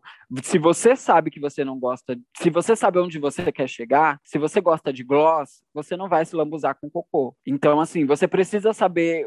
Novamente, eu vou sempre ficar martelando nisso. Se você sabe onde você quer chegar, até mesmo essa quantidade de possibilidades, elas vão se reduzir, vão ser filtradas, e aí você vai conseguir exper experimentar essas liberdades, essas coisas todas, essas possibilidades, com mais cautela, com mais responsabilidade com você, com mais responsabilidade com o outro. Agora, se você só quer experimentar a quantidade de possibilidades por experimentar, no meio disso, você vai apanhar pra caralho, você vai sofrer pra caralho, você vai ficar perdida pra caralho, porque você tá querendo tudo. E no final você não sabe nem aonde você quer chegar com esse tudo, sabe? E quem deixa, quem se deixa levar demais, às vezes o caminho para onde você vai ser levado não vai ser bom, sabe? E vale a pena se colocar esse risco, sabe? Vale a pena. Será que não vale mais a pena você se questionar, se perguntar, tentar se entender, tentar saber o que você realmente quer a curto, médio, longo prazo, para sua vida e independente de, de um par ou, ou, qualquer outra coisa assim, sabe? A, a Diogo, até no início do, da, da conversa nesse episódio, ela falou sobre que ela acha, ela não acha que exista só a necessidade necessidade, sei lá, é, de afeto, que a necessidade de afeto precisa ser necessariamente amorosa e que existem famílias, amigos e etc, e etc. E eu concordo com tudo isso, mas essa necessidade, ela também existe, a gente não pode ignorá-la e fingir que somos, sabe, ETs super evoluídos, etc. Eu acho que essa evolução toda, ela tem causado muita doença na cabeça das pessoas. A necessidade de evoluir por evoluir, é, o progresso pelo progresso, às vezes acaba com, com o próprio ser humano, ele acaba se auto-sabotando, se autodestruindo, sabe? E como eu falei no episódio, nesse episódio principal que a gente está falando, e no episódio anterior, doenças também evoluem, a evolução nem sempre é uma coisa boa. Às vezes você só precisa olhar para trás e fazer a manutenção do que não dá certo para você. Mas você só vai saber o que não dá certo para você quando você se conhece e sabe o que quer. É, eu concordo na parte que o Igor tinha falado do começo dessa fala dele, de tipo, de, de que nem toda possibilidade tem a probabilidade de também dar certo ou de acontecer, né? Então é importante pesar isso. A possibilidade e a probabilidade que ela existe. E o match também dessa possibilidade com você. Que é que nem ele falou, não adianta você querer tentar tudo e qualquer coisa também. Tem que ver aquilo uhum. que você, tipo, quer tentar, mas você quer tentar por algum motivo, sabe? Não só tentar por tentar, ai, que cool, legal, quero tentar, sabe? Mas, tipo, esse negócio aí da, da, de que a gente, desse negócio da, da afetividade e tal, que é o que. Tem, discordo um pouquinho. Ele já sabe disso que a gente também já teve uma conversa sobre, e quem sabe um dia a gente não faça um episódio falando sobre ciúme, essas coisas aí, e, daí vai, e aí vai ter uma oportunidade melhor para desbravar essa mata. Uhum. E você, Pris?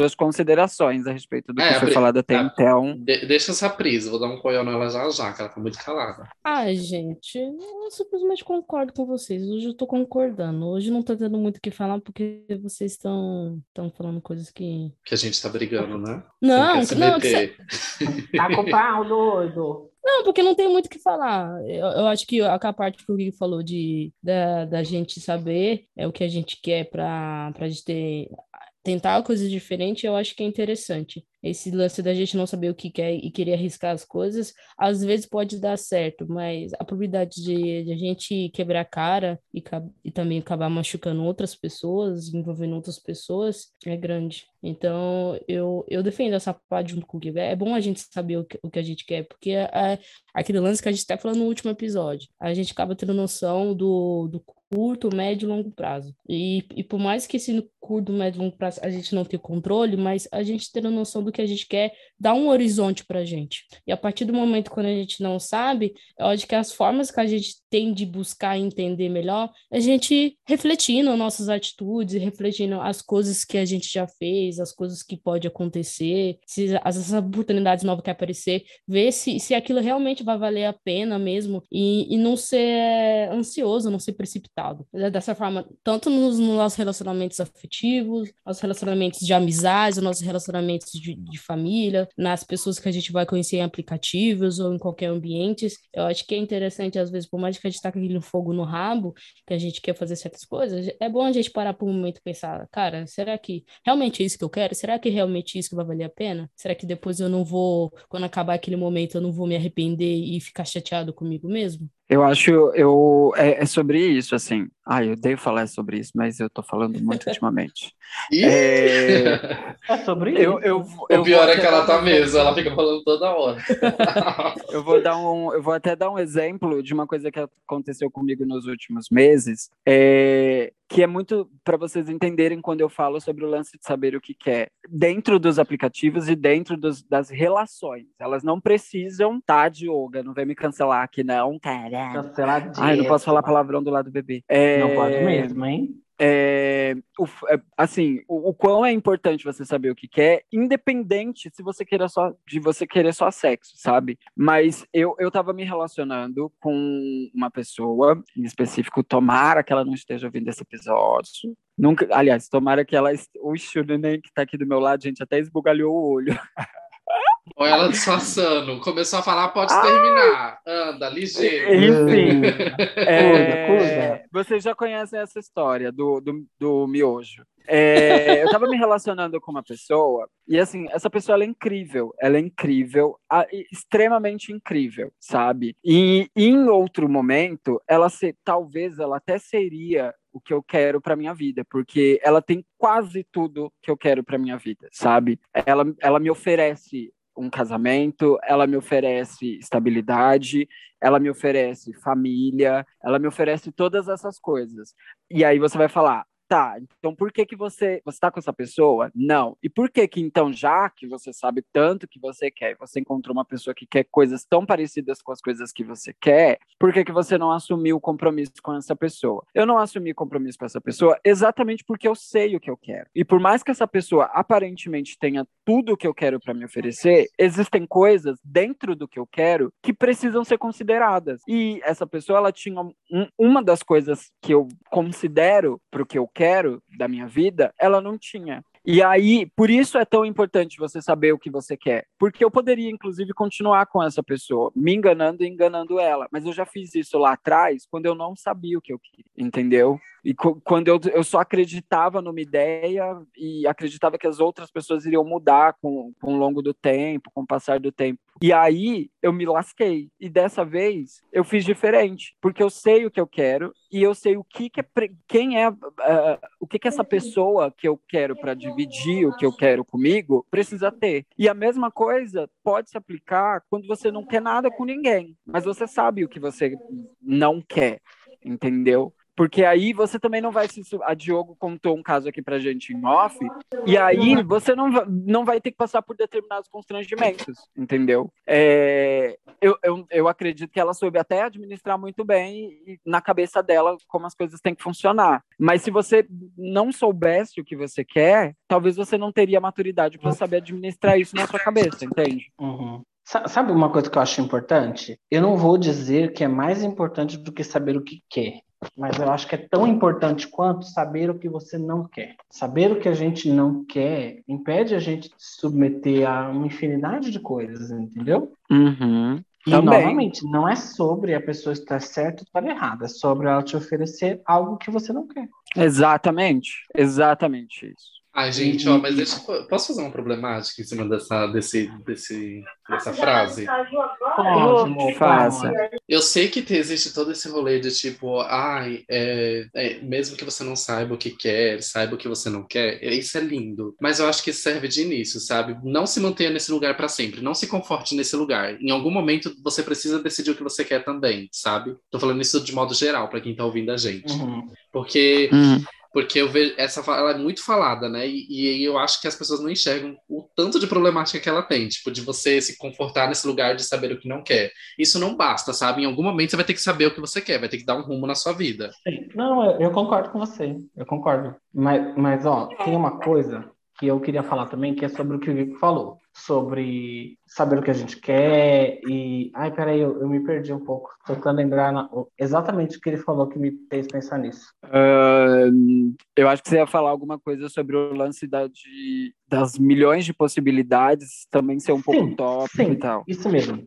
Eu acho que esse discurso está absolutamente correto. É que nem diz o ditado: quem nunca comeu melado, quando come se lambuza, sabe?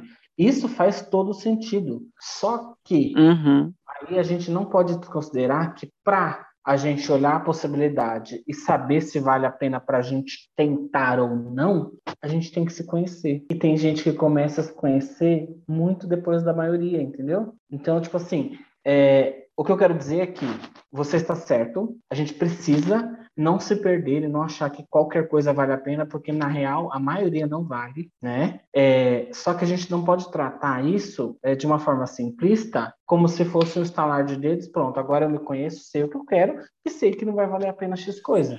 Não, não é, gente- não é a sobre gente- isso. A gente vai construindo, né? E o ideal é, claro, chegar nesse momento que você entenda que não vale a pena comer um punhado de merda. Porque não vai valer mesmo.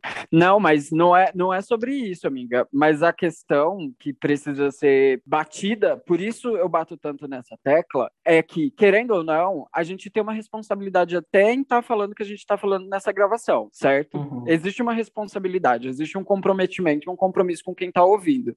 E quanto mais cedo quem está ouvindo ouvir o que ele está ouvindo hoje, mais preparado ele vai estar. Porque eu Sim. gostaria, eu gostaria que com 19, 20, 21 anos, alguém tivesse me falado, sabe o que você quer? Antes de você pegar qual- qualquer pessoa, pegar por pegar, ou querer experimentar por experimentar, sabe o que você gosta, o que você quer, onde você quer chegar, a curto, médio e longo prazo nas suas relações, ou Não, para amiga, qualquer coisa eu, na eu sua vida, entendo o que você está dizendo e eu não estou rebatendo, eu estou complementando, né? É, Sim, sim. que a gente vai construir isso aí. Por exemplo, esse meu último namoro, que é, foi o relacionamento, meu primeiro relacionamento sério, de verdade, é, eu comecei a namorar com 25 anos. Então, assim, até lá eu fui privado de me conhecer dentro de um relacionamento. Então, eu não saberia como lidar com isso antes, entendeu?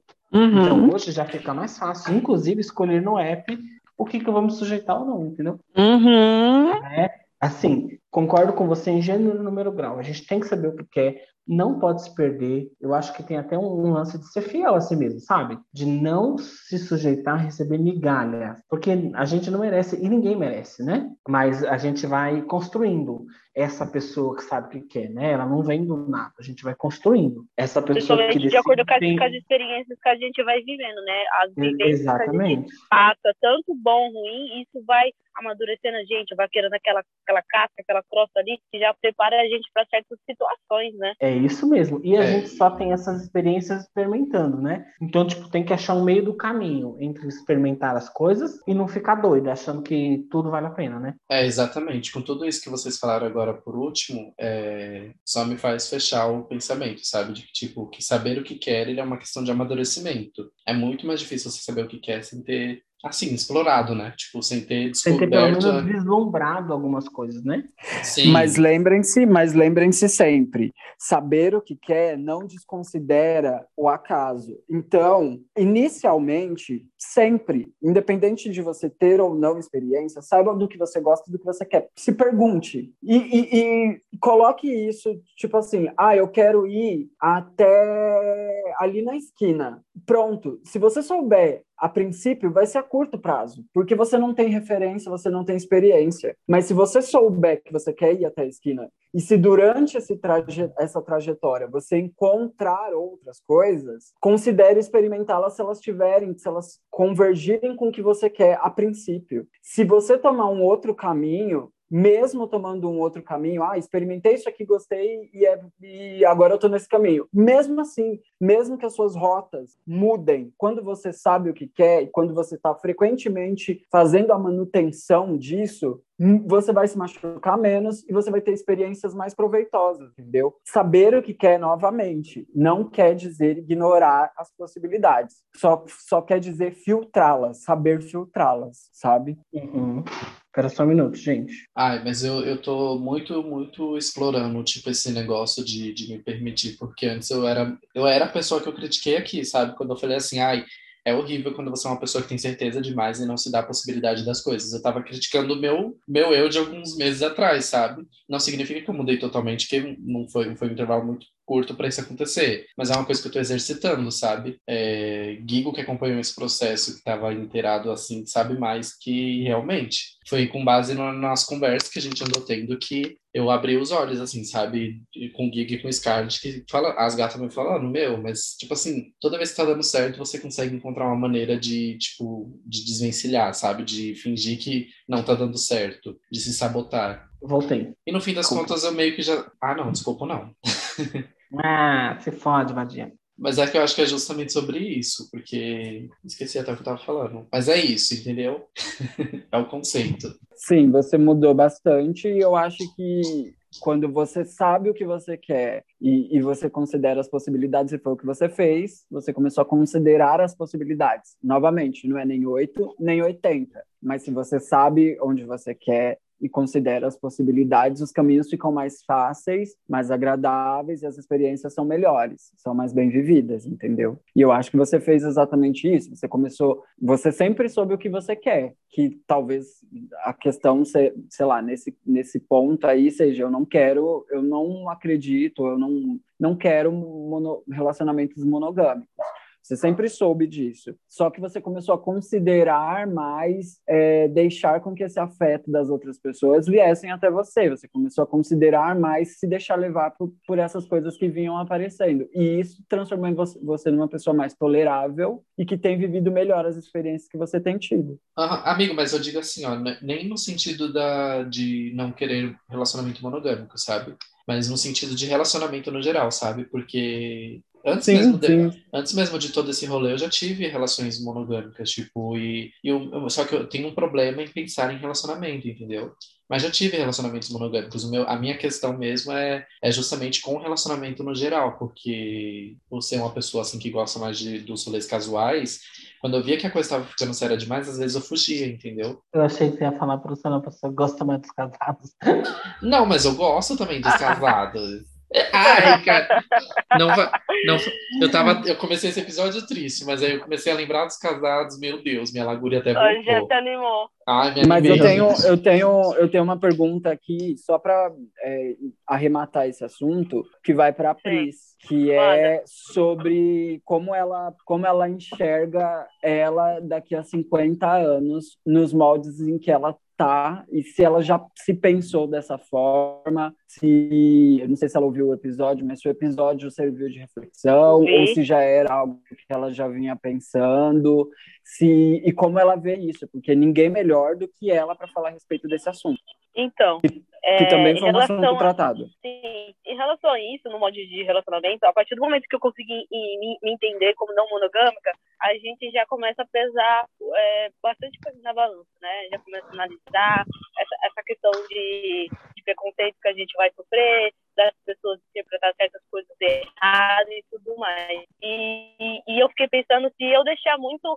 a escutar muito esse- esses, esses preconceitos, essas questões, eu vou acabar sendo infeliz, já começa por aí. Então, é melhor seguir aquilo com o meu, com meu coração que, que, eu, que me faz bem. Então, tipo assim, como não tem muito preconceito, essas coisas, tipo, eu, eu, eu caí muitas vezes na, no pensamento que algumas pessoas falavam, que, que esse tipo de relacionamento ia ser só ser favorável para mim e para as pessoas que eu ia me envolver, não. E, na verdade, não é bem assim. Isso, isso vai ser ruim para aquele tipo de pessoa que eu forçar ou se ela se forçar a esse tipo de relacionamento só para me agradar. Mas se eu estou com alguém que também não se vê não monogâmica e que tem os mesmos princípios, que, que tem, a gente tem ai meu Deus, não fala mesmo, parco, peculiaridade juntos, então vai dar tudo certo. Então eu simplesmente eu só preciso fazer aquilo que me faça feliz. Então a médio a longo prazo eu me vejo uma pessoa não monogâmica e para e para é, para isso, para eu seguir esse, esse, esse rumo, eu desejo muito que o meu relacionamento dure até lá, que eu envelheça com a minha querida Juliana, maravilhosa, que eu amo muito, e, e a longo prazo é isso que eu me vejo, um relacionamento não monogâmico,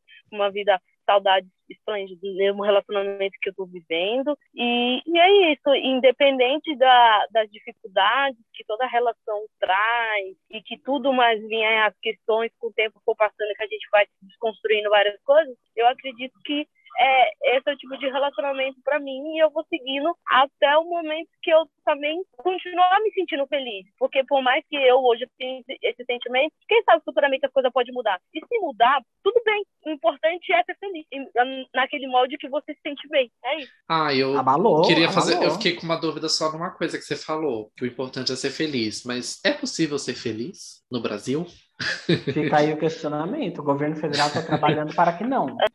Repete de novo, que eu não, não ouvi, cortou aqui pra mim. É, pos- é possível ser feliz no Brasil? Putz, assim, Tô brincando, amiga.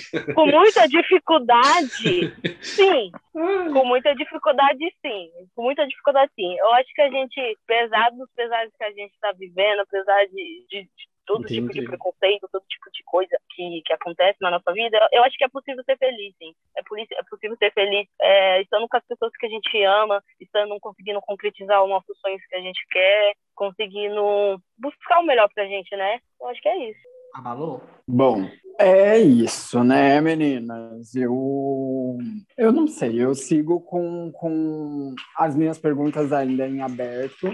Ih, Eu ainda, ainda acho que, enfim, vale. Eu, eu acho que é isso. A gente deixou bem claro aqui que vale você se questionar, independente do. Aliás, isso a gente deixou é, claro no episódio, no episódio em questão, né? Que é o, enfim, na primeira parte desse episódio, que é vale, vale você sempre se questionar dentro do, do molde de relacionamento em que você tá. E, e como a Pris falou, enquanto estiver saudável para você e tiver tranquilo para você, tá tudo certo também, mas eu acho que considerar sempre é, conhecer os dois lados da moeda também é importante para curto e médio e longo prazo, sabe? Pelo menos essa, essa ainda é a conclusão que eu tenho, assim. Eu continuo me perguntando muito a respeito disso, continuo tentando achar respostas a respeito disso e, e é isso. Eu acho que independente do molde de relacionamento que você tiver, de como você esteja se comportando dentro dos, do- dos aplicativos, é importante você sempre se questionar, ah, enfim, se que- questionar suas ações dentro, não só disso, né, dentro de tudo, mas questionar mesmo que você está fazendo, a que você está se submetendo, é, com quem você está, como, como é, é, enfim, a, a- a sua, o seu molde de relacionamento. Eu acho que essas questões são importantes até para que você consiga seguir aí no, enfim, no rumo que você determinar para sua vida. Certo? É sobre isso, né? É sobre isso. Bom, Gabs, eu, queria, eu, queria, eu queria fazer uma conclusãozinha, porque às vezes eu acho que falta coesão quando eu tô em debates acalorados. hum, Eu acho que, em resumo, eu acho que em resumo, façam terapia, porque a terapia vai ajudar a gente a parar de projetar o que a gente quer nos outros, as nossas falhas nos outros, vai ajudar a gente a saber o que a gente quer e o que a gente não quer. E, sobretudo, ajudar a gente a não aceitar migalha, porque eu acho que de tudo isso que a gente conversou aqui, esse é um dos maiores problemas e é o vínculo com a solidão LGBT e com o comportamento nos apps e projeto de relacionamento de vida, sabe? A gente não Uhum. precisa se sujeitar a nada que a gente não queira, né? É claro que eu estou falando de um lugar muito privilegiado, a terapia não é acessível para o brasileiro, então nem se fala, mas quem uhum. puder, faça terapia para entender melhor o que quer e o que não quer. Isso vai melhorar tudo. E uma das coisas mais importantes, a gente precisa parar de separar as coisas entre bom e ruim. Tem coisas que a gente quer e tem coisas que a gente não quer. E as pessoas vão oferecer essas coisas e a gente pode aceitar ou não, né? E o, o modo das pessoas viverem a vida delas é, não está errado por ser diferente do nosso, né?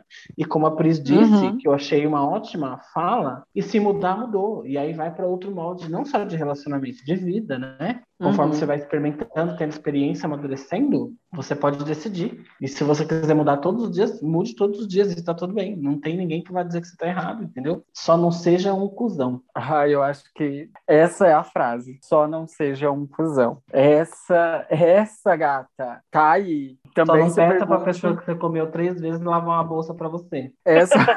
Ai, essa, essa é uma pergunta que também você tem sempre que se fazer. Você está sendo cuzão?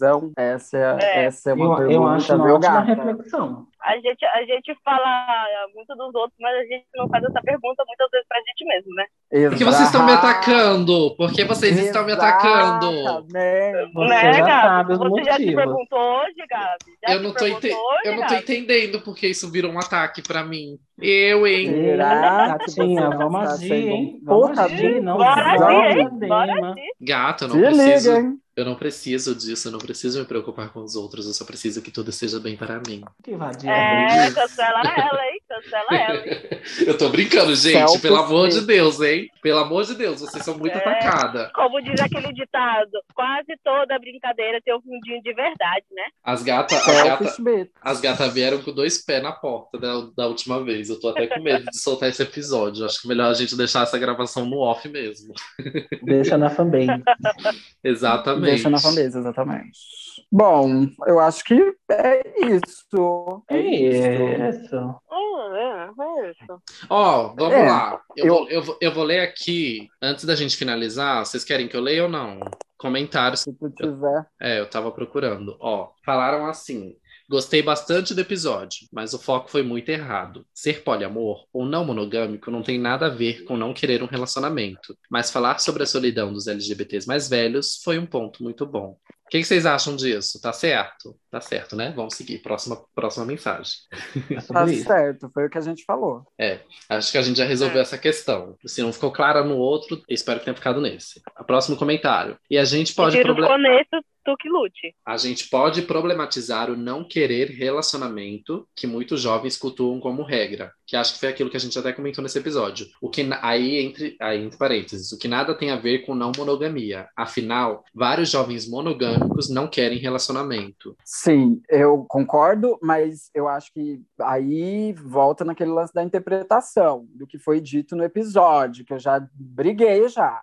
É, eu, desde o princípio, deixei muito claro que é conhecida, amplamente discutida, os problemas na não mono, na monogamia. É sabido, desde que o mundo é mundo, a gente sabe como a, a, a monogamia é problemática, e o quanto de problema tem a monogamia. E a gente sabe disso. E a gente não não não está ignorando, em nenhum momento ignorou isso no episódio. O, o, a questão é, o episódio não foi pautado nisso porque isso já é algo amplamente discutido. Tanto é que por isso se formulou outros moldes de relacionamento, entende? E é sobre os outros moldes de relacionamento que nós estávamos falando, que também existe problemática e que precisa ser discutido, falado e tão amplamente discutido quanto a monogamia, para que as pessoas não caiam na ideia de que ter um, um poliamor, um, um relacionamento aberto é as mil maravilhas. Existem problemas e eles também precisam ser considerados no momento em que você vai optar por seguir por esses caminhos. É só sobre isso. Sim, mas acho que nesse comentário aqui eu entendi o que está sendo dito, que é sobre aquele rolê que eu até tinha comentado, sabe? Que o, o fato da gente não estar querendo, que tipo, da, do- das pessoas não estarem querendo relacionamento, enfim, é, se relacionar de forma, é,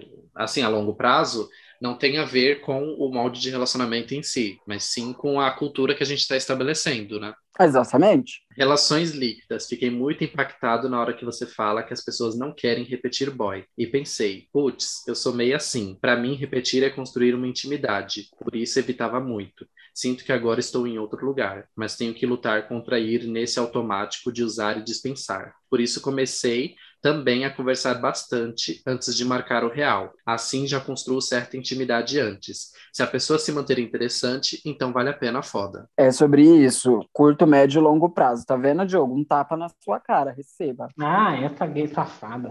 Olha, aqui o, o outro Ai, aqui. que amarga!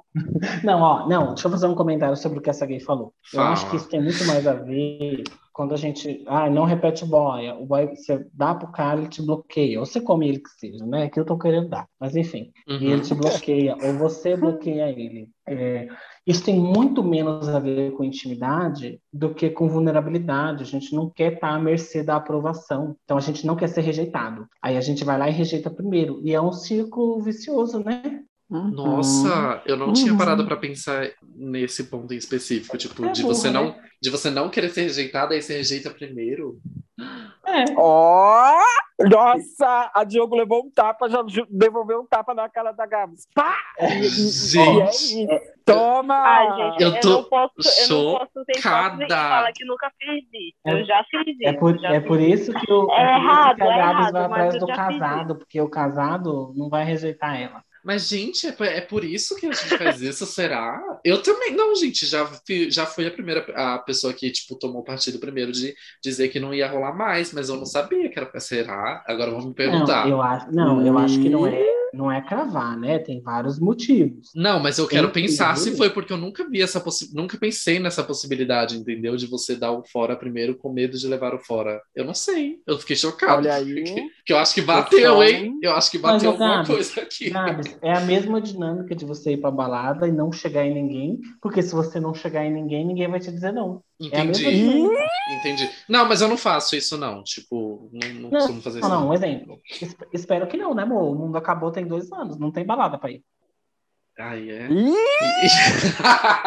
Tô brincando, gente, eu não tô indo. Olha o terror, olha Não o tô- terror da OMS. Não, o terror do OMS, eu deixo esse, esse título para minha amiga Pris e para Scarlett.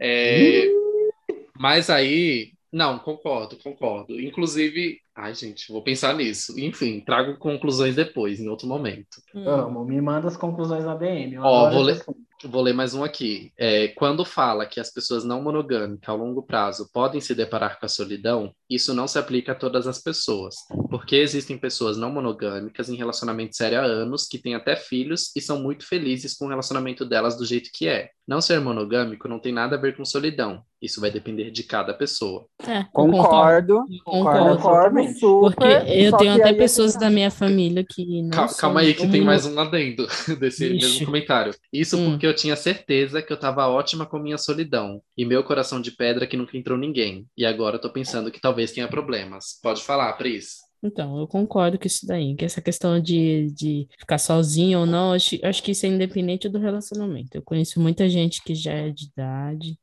até mesmo da minha família, que não é, que é monogâmica, e assim, sozinha. Pelo que eu entendo a vida inteira, que eu nunca vi nenhum, né, comentar de um relacionamento. E ela tá sozinha, até hoje, já sei lá, quantos anos, desde pequena. Então, acho que isso às vezes é mais, pode ser uma escolha da pessoa, pessoal mesmo. Então, eu concordo também com o que essa pessoa falou, no entanto, não é sobre isso. Novamente, eu repito, eu não digo em nenhum momento que estar sozinho seja um problema ou qualquer coisa assim, desde que você saiba e que você se questione, enfim, se você está sozinho porque você lida bem com, com essa solidão e tá tudo certo, Uhum. o- o- embora eu acredite que a solidão não é algo legal para todo. Assim, eu não vejo solidão como algo positivo. Se tiver mais comentário, eu vou mandar tomar no cu.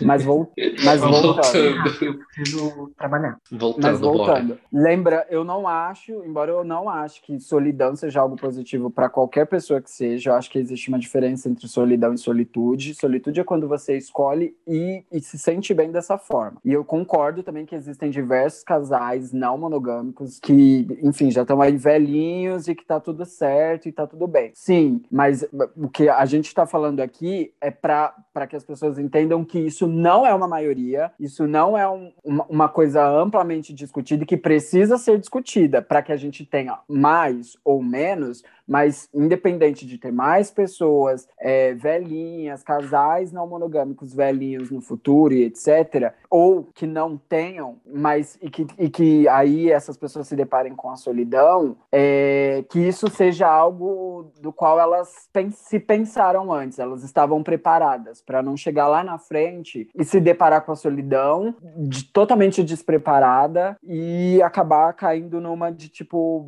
se frustrar, ficar revoltada e, e- e etc. Eu acho que se você pensa qualquer molde que seja e você lida bem com isso, entende as problemáticas, entende os pontos positivos, lá no futuro, a curto, médio, longo prazo, você vai estar muito mais bem resolvido com isso. Então foi sobre isso, tá? Ah, eu vou dar uma conclusão bem breve do que esse episódio foi pra mim, de toda essa conversa. É, se relacionar ou estar em relacionamento com pessoas é uma coisa muito complicada. Por via das dúvidas, não se relacione com ninguém e se você tem um relacionamento, termine. Meu Deus! Eu amei. Esse final eu fiquei assim.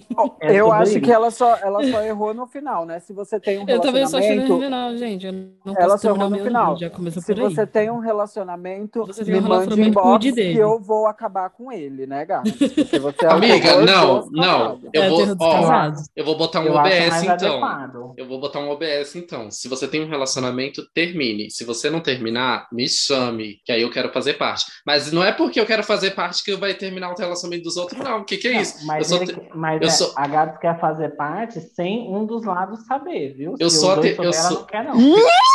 Olha! Você não fala isso de mim. Eu sou a terror dos casados. Ó, eu posso até ser a terror dos casados, mas eu não quero que relacionamento nenhum termine. Muito pelo contrário. Ou depende. É, Deus tá vendo, viu? Ou depende. Tô brincando, gente. Viado de calcinha. Não. Diogo se- e sua bola de cristal, hein? Não, eu sou a terror dos casados porque, É, porque gata, gente famosa casada me. Eu sou terror dos casados porque gente casada me atrai mais. Mas, Hum. se for dois casados, melhor do que um. Ou seja, É. Não mentiu também. É. bora. Tá. Mas Bora. quem mais vai só faz sua conclusão, Pris, para Dioga finalizar a Minha conclusão é, é sobre isso. Pronto. E a Mulher, sua, Dioga? a Pris, a Pris já tinha concluído. Eu já concluí também. E é isso Ah, aí. já? é Então tá. Ah, lindo. Então você que quer Então, esticar isso daí. a gente vai fazer o seguinte: vamos para o nosso quadro de indicações bem ligeiro. Dioga, Hum. a- opa, nosso quadro de indicações. A gente vai trazer um filme, uma série, um livro, um site, um, um vídeo do YouTube, um perfil no Instagram, sempre com indicações maravilhosas, muito pertinentes ao assunto. E aí a gente vai entrar então com É Muita Caralhação. Roda a vinheta. É muita caralhação!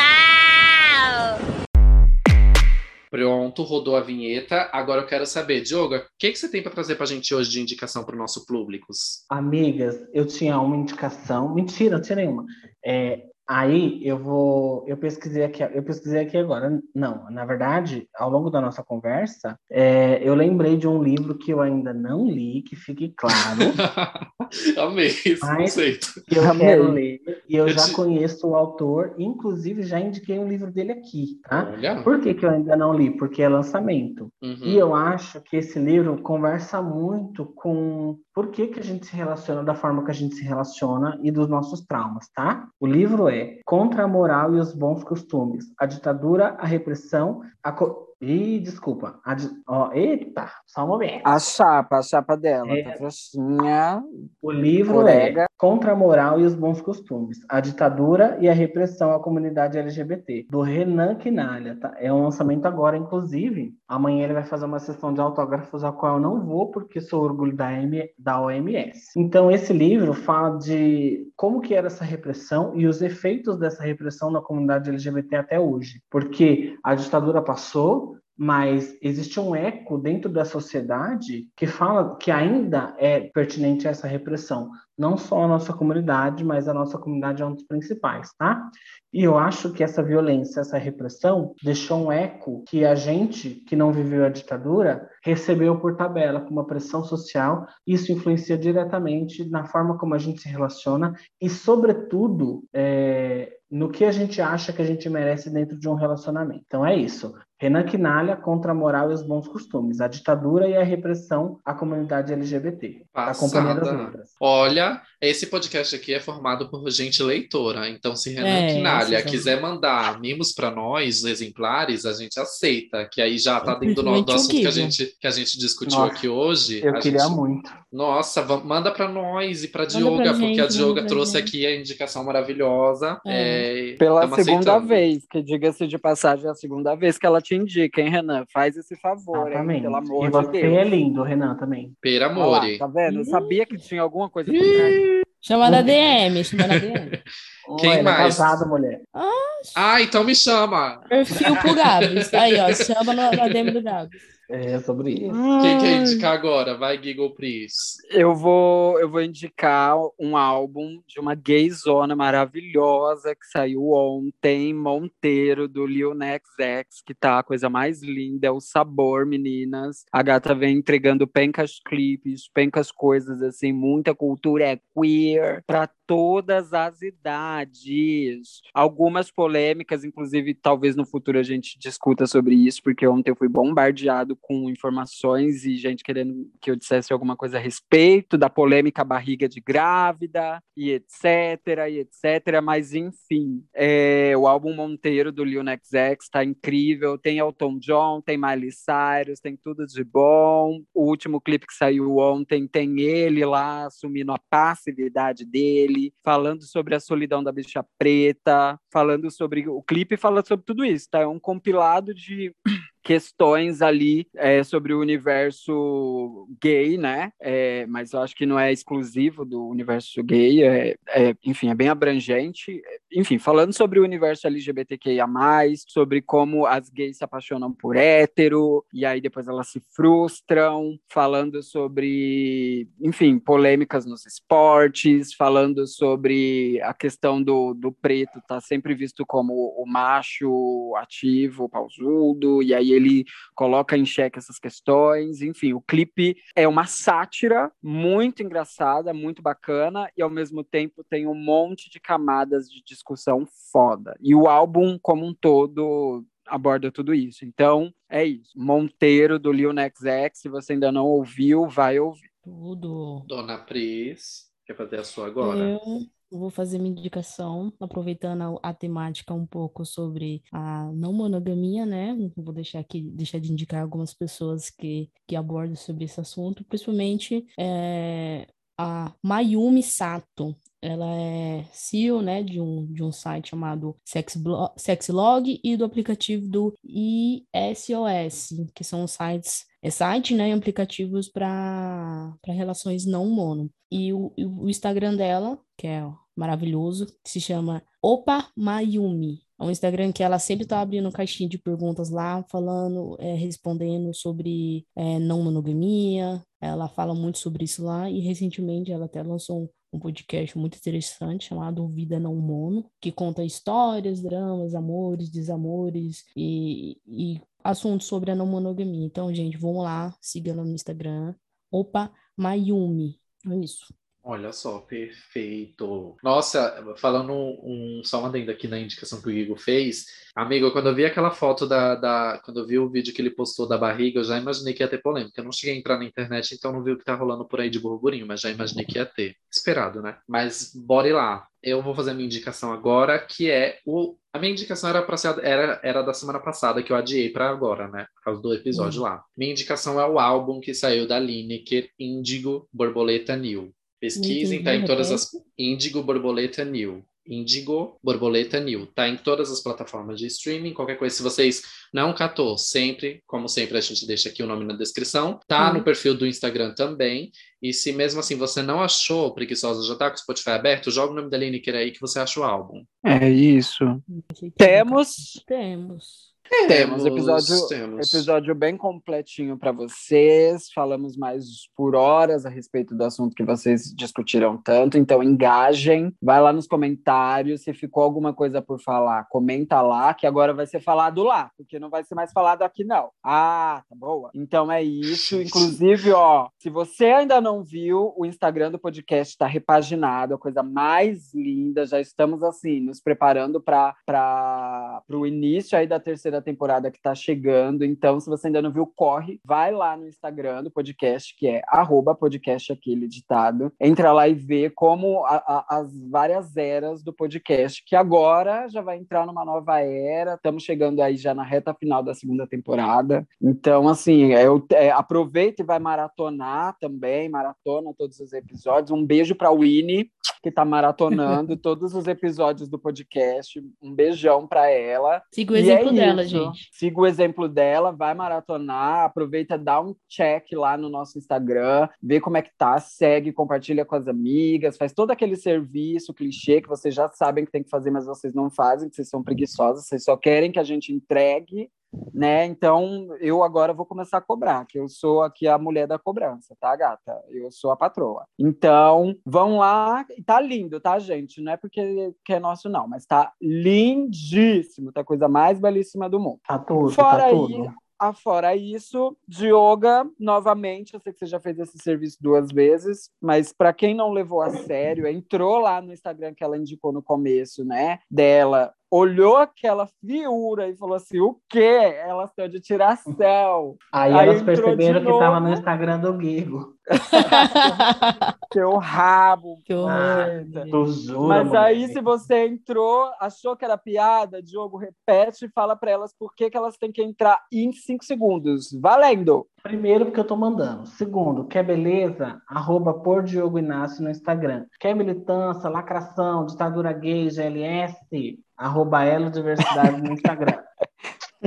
É e isso. fora que ela agora tá fazendo umas make bem xoxota. Teremos, então, uma É. blogueira. Camila Maquiladora. Gata. Maquiladora. Um olhinho, é um olhinho. É que- ela É fez o eu olhinho piranha dela. Tava pouco bicha, eu resolvi dar uma incrementada. É, e falhou miseravelmente. Gabi, sua rede. Vadia. Como vocês sabem, eu sou a Gabi de Verdade no Instagram. E é isto. Me sigam. Beijo. É isso, Pris. Como que faz para te encontrar? Procura lá no Instagram, arroba opspris com Z. E você, Guigo? Amigas, para vocês me encontrarem é só ir no arroba Tidinha Oficial. Faço cover da Xuxa e sou bonita. Fumo alguns cigarros, mas zero terror. Nas câmeras eu sou a Xuxa brasileira cover. Então vai lá, arroba Oficial Tidinha, me amem. Mandem beijos para mim, digam que me amam demais e que vieram pelo podcast, porque eu enalteço demais essa figura. Ou vai no arroba Oficial Guigo em todas as plataformas e já tá com stream também, para madrinha poder pagar o, estrogo, o Scromoloff dela do, do mês. E é isso, gente. Chega, tá bom? Já enrolamos demais. Esse episódio ficou maravilhoso. Diogo, obrigada por ter vindo. Saiba que não vamos chamar mais. Fique Ai, vai tranquila. Obrigado É. pelo convite, mulheres. Vocês são milhões. É, agradece Foi mesmo, tudo. porque foi, o- foi o segundo, terceiro, terceiro, né? Foi o terceiro e Foi o último, terceiro. viu? Chega. Ih, Ah, já terceiro deu, último né? não, te manca, galinha. Já fez, apare- aparição, já fez Eu aparição sou demais aqui. acionista, querida. Eu sou Eu, hein? acionista, querida. E é isso, meninas. Temos. Temos. Temos. Então é isso. É nessa que a gente se despede. Um beijo a todas. E bye, Lorenas. Ai. Gente, agora eu vou cuidar das minhas crianças, porque eu tenho criança, eu não posso, tá? E Nos é vemos isso. nos E obrigado, próximos episódios. coisa. Eu tô é falando nóis, sério. desculpa. Tô falando sério, tô cansado de fingir que eu gosto dela. Se vocês chamarem ela mais uma vez, vocês vão ver. Ah, gata. Ela ainda tá na Mas sal. ela pode tá sal. porque eu vou chamar ela de novo. Tô brincando, amiga, te amo.